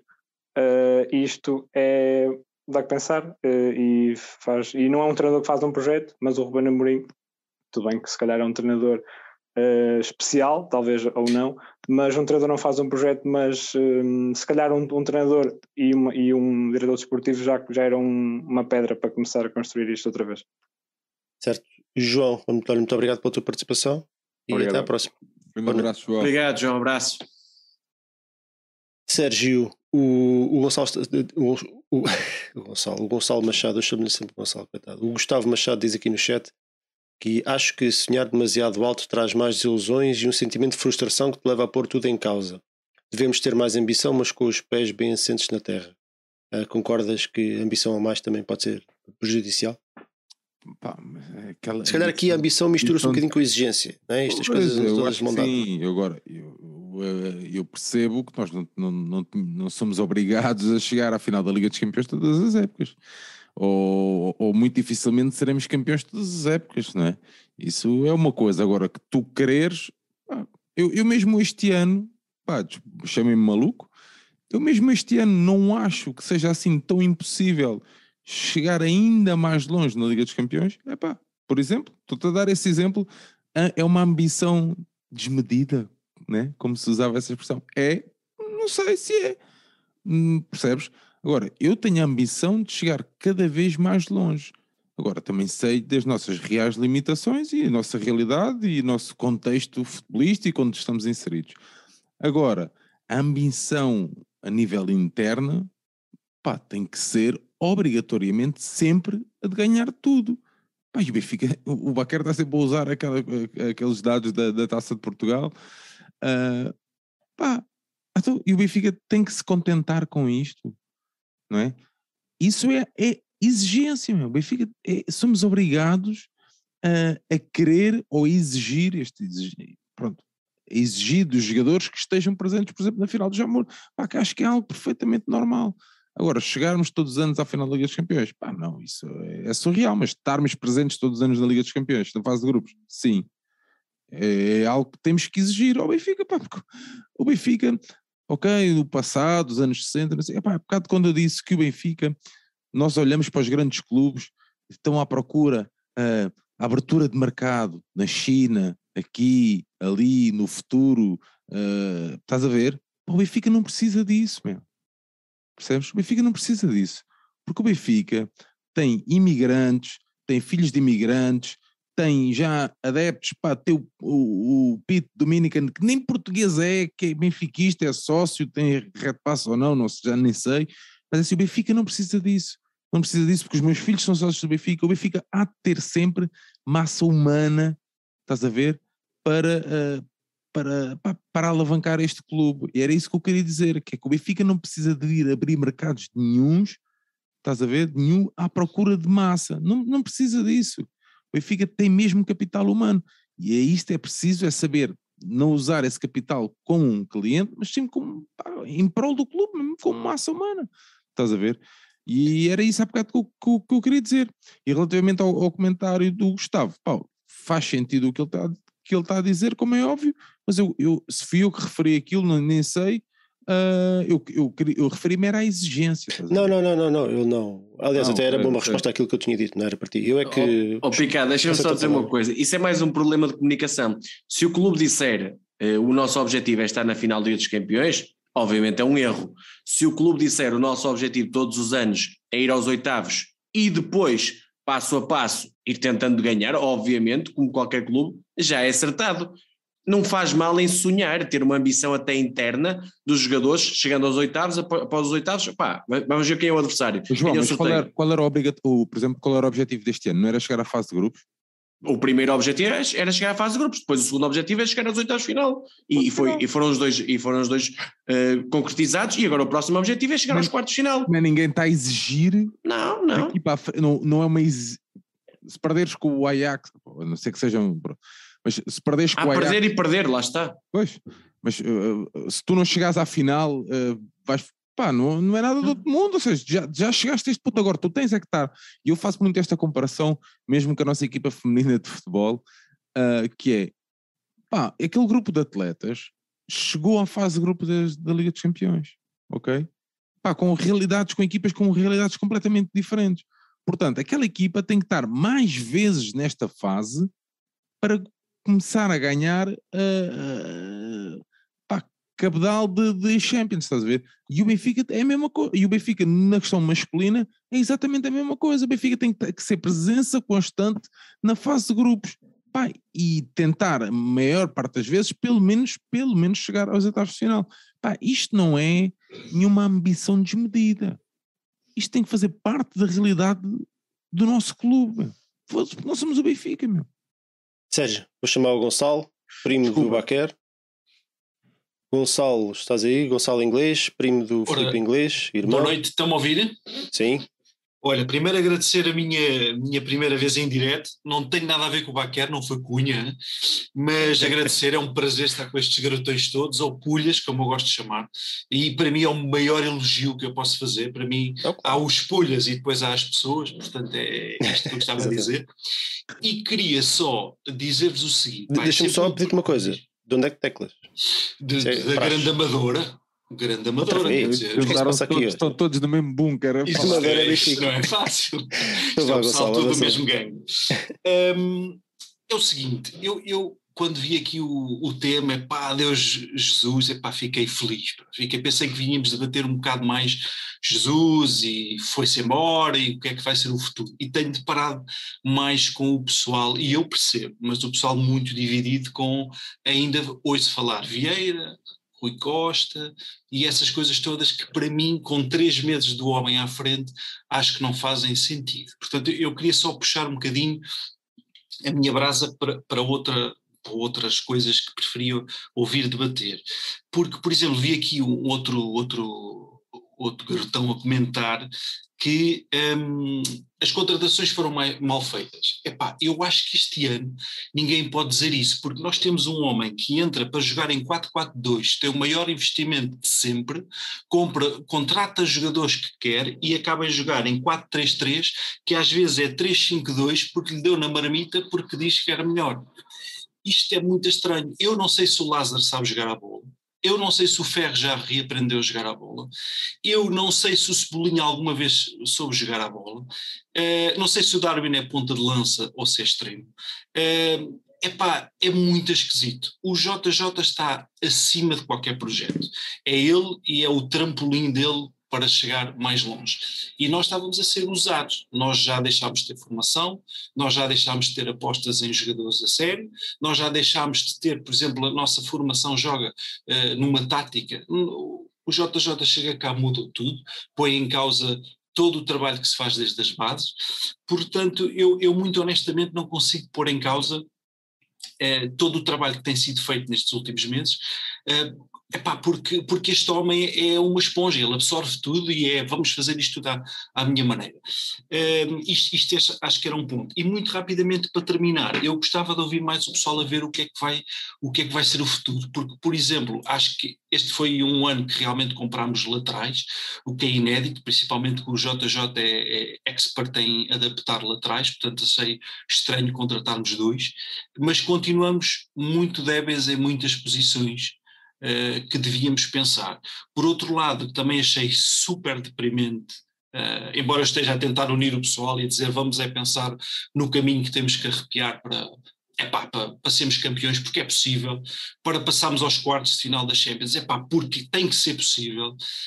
Um, Queria pedir ao pessoal para deixar de dar sempre a tacadinha que o Otamendi foi do Porto. O Otamendi foi do Porto, mas o Otamendi foi é do City, pá. Ainda hoje é o, o capitão é do City, pá, não é, não é, não é do Porto. E do Benfica? Uh, e do grande Benfica, pá. É que eu entusiasmo ver jogadores como o Otamendi, até como o grande Gilberto, pá.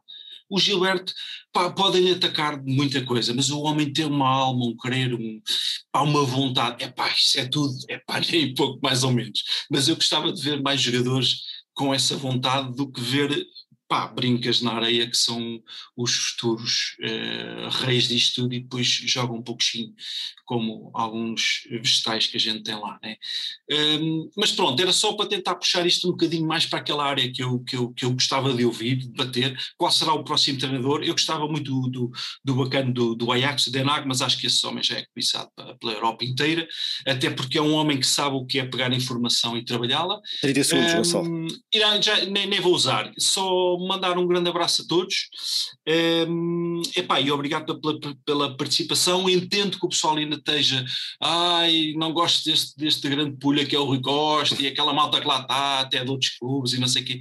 Pá, mas não é a altura, pá. a gente vai jogar com o Porto, estamos vamos chegar aos quartos de, de, de, da Champions, se tudo correr bem, pá, siga unir-nos e falar um bocadinho do que é que é preciso fazer para o futuro, pá, porque três meses parece muito pouco para já, já estamos a destruir isto tudo. Pá, olha, grande abraço e obrigadinho por me terem deixado de participar, tá bom? Obrigado, um abraço, Gonçalo. Obrigado nós, Gonçalo. Um grande abraço para ti. Primo aí. Primo. Exatamente. Um abraço à família inglês. À família. Avisa a tua tia que vai passar a passagem na terra. Ela já te ligou o micro. Ora bem, o... faltam, faltam dois, dois benfiquistas participar. Portanto, mais 10 minutinhos e temos aqui o nosso fórum concluído e depois fazemos aqui umas, umas, considerações finais. Portanto, 15 minutos e a coisa está arrumada. Vamos lá ouvir o, o David Mendes. David, Olá, estás aí? A todos. Sim, sim. Olá, David. David, uh, de onde é teclas? De Almada. O que é que achas de Gondomar? Almada, Almada. De Almada. Ui, de Almada ali perigosamente perto de, de certas determinadas localidades. que, bom, é verdade, não é, não é, é verdade. Não é, não é sério. Margem Sul. Margem Sul aqui. David, Bom. então vamos a isso. Jorge Jesus, uh, treinadores. Eu, sim, exatamente. Uh, o tema até inicial é, pronto, é esse do, do, Jorge Jesus. E eu até adorava responder ao, ao rap deixado pelo Gonçalo, inglês, de olhar para o, para o futuro, de pensar nos jogadores, mas confesso que não consigo, porque esta experiência uh, que nós temos tido nos últimos anos de Benfica mostra um bocadinho que, independentemente, às vezes, da mais-valia de alguns jogadores, também seja que treinadores uh, passe, que já foi o, o Rui Vitória, foi o Bruno Lage, agora foi Jorge Jesus, e obviamente alguns deles têm valências em determinadas competências, não são, acho que nenhum deles é um treinador totalmente completo ainda, mas é verdade que as coisas não resultaram e portanto eu acho que no Benfica há aqui uma certa questão cultural, uh, quer a nível da organização interna, quer já mesmo dos próprios adeptos, que tem dificultado muito a obtenção de sucesso desportivo. Há uma, às vezes eu chamo-lhe uma crise de identidade. Isto vem, é fruto se calhar dos problemas graves, eu nem era nascido quando foi em 94, sou, nasci em 96, mas acho que vem desse período todo complicado de Manuel Damasio, depois do Vale Azevedo e depois todo este legado que o, que o Vieira deixou, em que criou muita dificuldade para os adeptos de olhar corretamente para o binómio a empresa-clube, de que forma é que se deve viver, de que forma é que deve haver eh, uma, uma vivência do clube e um foco total no, no sucesso desportivo, obviamente não descurando também outras coisas. E todos estes problemas que o Benfica tem, tem passado e acho que falta aos benfiquistas sentir mais orgulho do Benfica. Agora isso tem de ser uma, é uma relação que é construída de parte a parte, tem de haver uma gestão que aponte nesse sentido e os adeptos depois têm também de embarcar nesse, em todo esse projeto. Eu acho que começa o problema nesta questão cultural. E isso também acho que é um bocado verificável, porque não é só o futebol que está definhado. As modalidades que não estão como poderiam estar. Todo, toda a empresa, também toda a estrutura Benfica não está como poderia estar. E eu concordo totalmente quando o João Nuno diz que de facto isto se calhar é o clube. Ele não diz se calhar, mas eu digo para, para também não, não ser demasiado assertivo, talvez. Mas é possivelmente um dos clubes mais mal geridos do, do mundo pelo potencial que tem e por aquilo que nós assistimos. Falta projeto, falta visão e acho que falta muito benfiquismo. Dentro do Benfica, quem conhece a realidade do Benfica sabe que era a nível de funcionários, de clube, de atletas, falta muito benfiquismo. E é um problema mesmo muito grave, porque obviamente que a competência é sempre um fator essencial, mas quando se pode aliar isso ao benfiquismo, e no Benfica isso pode ser feito pela massa humana que temos e que vamos ter sempre, isso sim é o cenário perfeito. E acho que isso também foi uma coisa muito importante para fazer do Benfica aquilo que é. Haver uma vivência, haver um sentimento muito forte daquilo que é, é o clube. Isso falta claramente. Pronto, isto é aquela visão que eu tenho que é essencial e que era necessário corrigir. Isto depois vai desaguar em problemas mais micro, mas que são aqueles que nos são mais visíveis e que vai desde a, a forma como é feita a gestão do, do, clube, a presidência do Rui Costa, as escolhas erráticas de treinadores, haver uma academia que pode ter um sucesso tremendo e que cria jogadores com um talento imenso e depois a escolha de um perfil de treinador como é o Jorge Jesus. David, 30 segundos, está bem? Certo, certo.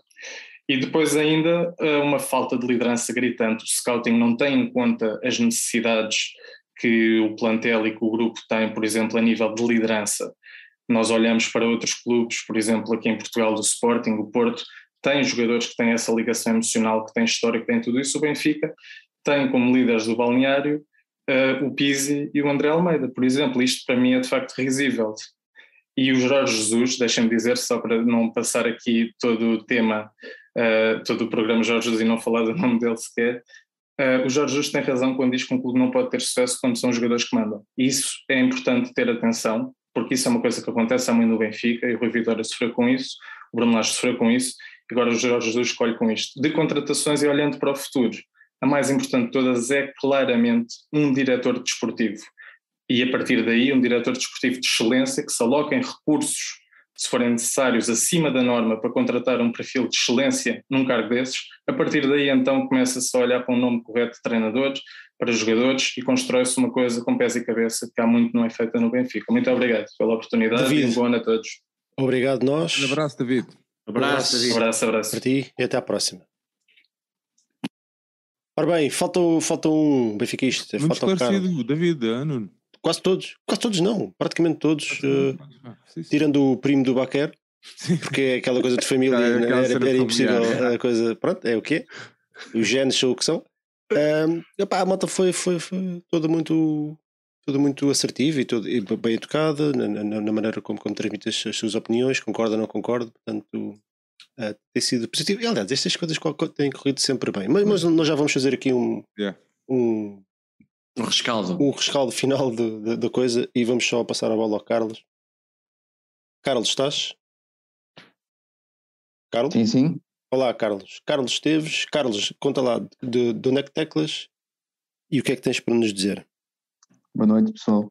Um, só fazer uma pequena, uma pequena correção, não é que isto, não é que isto vos diga algo, mas, mas por acaso aparece aqui o nome do meu pai, portanto, meu nome é Francisco, uh, Francisco, embora Francisco o Esteves. seja o mesmo. Francisco Esteves, exatamente. Uh, mas agradeço o facto de me terem dado a vez. Eu falo-vos de Viana, portanto, um, eu, eu, começo por dizer que acredito, eu ontem ouvia-vos no Benfica FM, eu acredito piamente que a culpa não seja vossa por, por este insucesso. Eu acredito que o insucesso se deve a mim, porque eu comecei a ouvir o, o vosso, os vossos projetos, sobretudo Benfica FM, um dia ou dois antes de termos sofrido um gol do Herrera ao minuto 90. Portanto, foi esse, foi esse o primeiro momento em que eu vos ouvi. Uh, curiosamente, eu por acaso, quando estava portanto, a, a, ver o jogo, estava a vê-lo no Porto e, portanto, ainda, ainda hoje é uma imagem que eu, que eu guardo, é um ressentimento que eu guardo e é também um golo que eu nunca mais revi. Portanto, desde essa altura temos um campeonato. Portanto, desde esse, desde esse momento. momento esse que serviu para exatamente perdermos o campeonato desta época. Portanto, eu acredito que, é, que, é, que a culpa no fundo seja minha. Uh, pronto, feita esta introdução, uh, deixem dizer-vos que uh, estou-vos muito grato por, pelas várias sessões de terapia. também quero dizer-vos que, no que toca a esta questão toda associada a, a Jesus, associada à presidência, associada à estrutura, eu, eu creio, ainda hoje, por acaso, enfim, uh, fui escrevendo nas, nas redes sociais associadas ao clube, eu creio que urge uh, fazer, um, fazer uma espécie de uma limpeza. Uh, e a limpeza teria, teria forçosamente de ser feita a partir do balneário, quer dizer. Um, eu, acho, eu acho que chega, chega sinceramente, de tanta influência, chega de, de tanta força que acaba por ser associada a um grupo de jogadores que invariavelmente está sempre associado, acaba sempre associado, mal ou bem, eh, podemos acreditar à primeira que é a especulação, à segunda já podemos desconfiar e, e à terceira já, já, não dá, já não dá para acreditar em mais nada, senão uh, que temos um grupo de jogadores que invariavelmente aparece associado a estas, a estas, uh, estes desfechos, quer dizer, a corda já se sabe, parte sempre para o lado mais, mais frágil, parte sempre para o lado mais fácil, que é o do treinador, que é o da equipa técnica. Eu acho, muito honestamente, que deverá ser discutido, quer dizer, já, já, já creio que nós fazemos isso enquanto adeptos, mas eu creio que tem de haver essa abertura séria, honesta, e, e, pá, e tem que ser radical. Tem que ser radical, honestamente, e, e perceber quem é, quem são, aliás, os jogadores, e perceber o real papel desses mesmos jogadores, desses atletas, naquilo que tem sido o passado muito recente do Benfica. Um, eu, eu, lá está, eu não sei quanto tempo mais tenho, mas eventualmente já me estou aqui a estender mais um Dois segundos. Dois segundos, ok. Pronto, é, quero dizer-vos também que há uma sensação que, que, que eu guardo desta época. Uh, pá, eu peço imensa desculpa se fosse politicamente incorreto. Se calhar não é a melhor forma de terminar uma primeira, uma primeira, um primeiro discurso para, para convosco. Mas eu este ano fui, fui à luz, portanto, sendo do Norte é sempre um bocadinho mais difícil fazer deslocações, e portanto fui à luz ver uh, aquele que era o primeiro jogo uh, totalmente aberto ao público. E era um jogo uh, posterior à, à, nossa vitória frente ao Barcelona, portanto, que jogo foi esse? obviamente o Portimonense. Pronto, fiquei no final do jogo fiquei com um conjunto de sensações, portanto, ver as pessoas ao meu lado a saírem uh, a 10 minutos do fim, uh, ainda com o resultado por definir, uh, ver pessoas, aliás, foi, foi público, foi audível, as pessoas a aplaudir, portanto, a equipa no, no momento da derrota. Pá, eu, eu sou, sou-vos muito honesto, custa-me, custou-me imenso poder sequer pensar em aplaudir. Foram cerca de 5 minutos em que eu fiquei estático, na minha cadeira, no meu lugar, a, a pensar apenas numa coisa: como raio é que eu ia fazer os 300 km de volta? Com que vontade e com que disposição? Só me ocorria isso. Não me ocorreu aplaudir aqueles jogadores, esforçaram-se, tudo bem, mas também tem-nos dado tanto que pensar e, e, tanta tristeza que acumular não consegui pensar em mais nada senão na, na falta de atitude, de atitude ou de disposição da minha parte para fazer a deslocação que fosse. Portanto, eu acho que também o problema parte, e, e, peço-vos desculpa por isto, mas parte também uh, da exigência que nós adeptos temos tido. Mas, mas uh, não percebo porque é que nos estás a pedir desculpa. Uh, ou é no, aos adeptos no geral? Aos adeptos no geral. Peço okay. desculpa a vós, que eventualmente representam uma franja, uma franja ainda importante. Peço desculpa a quem, quem está a ouvir. mas acho, termina, termina. acho honestamente que é, que é também que reside em nós boa parte da culpa por tudo isto que tem, tem acontecido. Eu, eu durante, durante, peço desculpa, Nuno, eu durante anos fui condescendente para com os adeptos do Sporting, fui condescendente para com o Sporting. Pronto, por um conjunto de comentários que eu não vou agora especificar. Uh, mas acho que devemos olhar uh, mais para nós. Portanto, deixar de lado a condescendência para com os outros e pensar e fazer um exercício uma autoanálise em relação a nós. Muito bem, Francisco. Olha, muito obrigado, mas também ficámos a saber que, portanto, nós pensávamos que a ave de mau agouro era o Baquer, mas afinal se calhar és tu, né? Sim, sou eu. Sou eu Fica a 3 ao Barcelona, tu vais à bola. Eu assumo esse fardo. E pum. Sim. Francisco, olha, muito obrigado pela tua obrigado. participação. Foste o último Benfica. Abraço, Francisco. Obrigado um por teres aguardado. Teres aguardado aí pela tua vez. Francisco, não, Carlos. Para o Carlos também. E para o Carlos não, também. Eu entrego, eu entrego o meu pai. E, e, um bom ano para ti e até à próxima. Obrigado. Para vocês também. Obrigado por tudo. Obrigado. Um abraço. Oh, está feito.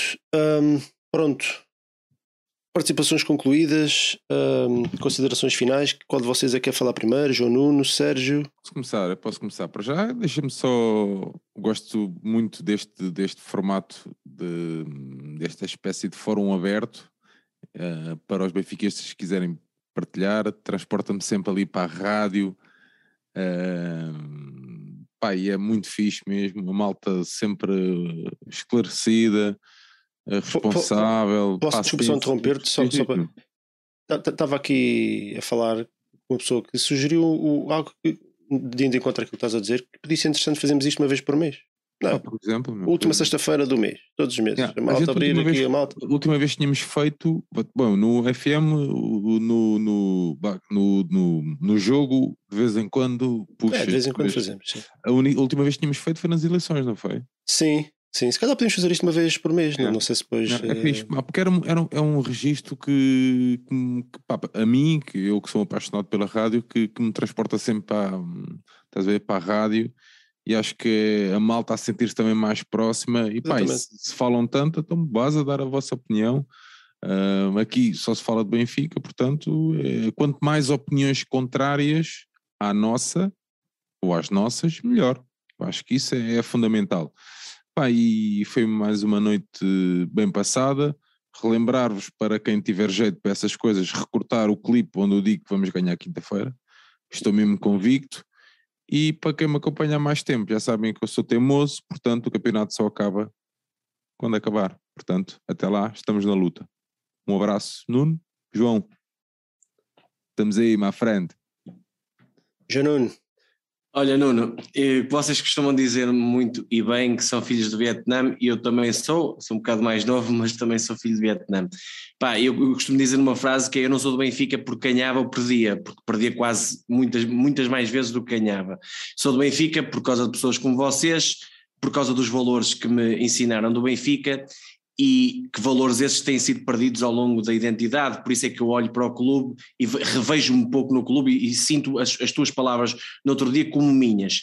E portanto, estes uh, espaços, e por isso é que eu me identifico com vocês, uh, uh, apesar de ter estado aqui um bocado longe por questões profissionais e também por questões afetivas ao clube, porque precisava de um tempo para mim para não falar do clube de forma desenfreada e quente e também apaixonada, preciso, precisava de um, um bocadinho mais de sangue frio, mas eu continuo a acompanhar-vos, sigo sempre tudo, em FIC FMs, rescaldos, modalidades, tudo e mais alguma coisa, porque sinto que este espaço e, e, vocês são aquilo que eu bebo de Benfica. Hoje em dia é aquilo com que me identifico com Benfica. Infelizmente não me identifico com as pessoas que lideram o Benfica, que estão lá dentro de, a representar o Benfica na maior parte das vezes, com tudo à volta do clube, a forma como nos tratam, e vocês, e este espaço, e eu quero dar-vos aqui os parabéns por esta ideia, e acho que essa ideia de uma vez por mês é excelente, porque eu, eu senti-me numa assembleia virtual, geral, do, geral virtual do Benfica. Isto é, Normalmente nós, nós as assembleias, nós três somos na, pessoas que estão ativas nesse, nesse aspecto e vão, estão presentes nas assembleias, a maior parte do pessoal, obviamente há pessoas que, que não são, mas a maior parte do pessoal é de Lisboa. E aqui nós sentimos o Benfica no seu esplendor, ou seja, o Benfica mundial, o Benfica planetário, um dos clubes mais míticos do mundo, a falar de todas as maneiras e feitios. Aquele pensa de uma forma, aquele pensa de outra. E eu, a democracia é algo que eu gosto muito. E esta Assembleia, que eu chamo, eu gosto de chamar mesmo, esta Assembleia Virtual de Benfiquismo que nós vivemos aqui, é algo que me faz sentir um bocadinho mais do Benfica. E é por isto que eu luto no, no Benfica e vejo cada vez menos no Benfica. E acho que vocês, pá, estão de parabéns e acho que é um espaço brilhante nisto. E acho que é assim que se faz mais Benfica e que se luta por um melhor Benfica. Bem, está tudo dito. Um, muito obrigado a todos por nos terem acompanhado. Eu não estava à espera de ser, ser praticamente meia-noite e ainda estarem aqui 400 e tal pessoas. Portanto, e tivemos hoje uma, uma, série de participações, que é 15, 16, já, já não me lembro. Um, é sempre um gosto ouvir-vos. Nós, obviamente que isto, quando nós abrimos o Zoom e os nomes que aparecem ali é o Zé, mas pode ser o Manel, portanto nós nunca sabemos bem o que é que nos vai calhar, mas até hoje as coisas têm corrido sempre, sempre muito bem não necessariamente porque não vêm para aqui dizer mal de nós, porque podiam fazer se não concordassem connosco com algo, mas porque todas as participações são feitas com muita elevação, independentemente do que da vossa opinião, é um tremendo gosto ouvir-vos. Um, vamos, vamos pensar nesta ideia com carinho. Eu acho que acho que podia ser porreiro. Digam vocês também deixem o vosso feedback. Se acham que também é interessante fazermos isto uma vez por mês, tipo o último sexta-feira do mês, uma coisa assim. E olhem, o, vamos ver se esta, a partir de agora as coisas vão ser a melhorar. Piores é difícil. Dificilmente vão ficar. Portanto... Se bem, desculpa, Picado, às vezes um amigo meu que diz assim: o Benfica é um, um, é um fundo sem um, um poço sem fundo. E às vezes há, há pessoas que gostam de escavar muito. É, mas espero que. Petróleo, petróleo é ouro. É, espero que acabem mesmo com isso, que já chega. E pronto, vamos, vamos acreditar que a equipa vai ter uma reação positiva na quinta-feira. Já sabemos que vai ser difícil, não vou entrar aqui em análises técnico-táticas agora a esta hora, mas vai ser difícil haver aqui grandes mudanças e grandes variações. Mas pelo menos que a equipa se sinta aqui espivitada e motivada. E apoio nunca vai faltar, isso nunca falta. Mas vamos esperar que os nossos rapazes consigam dar uma, dar uma resposta à altura do, do nosso clube e que possamos estar a falar na sexta-feira e na quinta-feira à noite de um resultado positivo e que possamos dar a volta. A bola está toda do lado dos jogadores. Se há Exatamente. momento que está do lado dos jogadores, é Exatamente. é este. Exatamente. Portanto, pelo menos a atitude tem que estar lá e depois a partir daí vamos ver o que é que conseguimos construir. Uh, a vocês agradecemos, deixamos o desejos de bom Natal e de boas festas, uma boa entrada em 2022. Em princípio, não, não falaremos, pelo menos diretamente, nos nossos programas convosco, vamos falando no Twitter e por aí fora mas a quem, com quem não conseguimos comunicar, deixamos aqui. Ainda temos o rescaldo, não é? O rescaldo das modalidades que eu vou tentar fazer e o rescaldo do quinta-feira. Pronto. Mas eu, no meu caso, por exemplo, já não. Portanto, é. eu despeço-me aqui da malta. Desejar um bom ano e um grande. Ganhar ao Porto. Fica. Ganhar ao Porto e ganhar ao, a, a, todos os que. Quem vier morre. Quem vier morre, como dizia o grande líder. Um abraço a todos, malta. Viva, Viva Benfica. Benfica. Viva.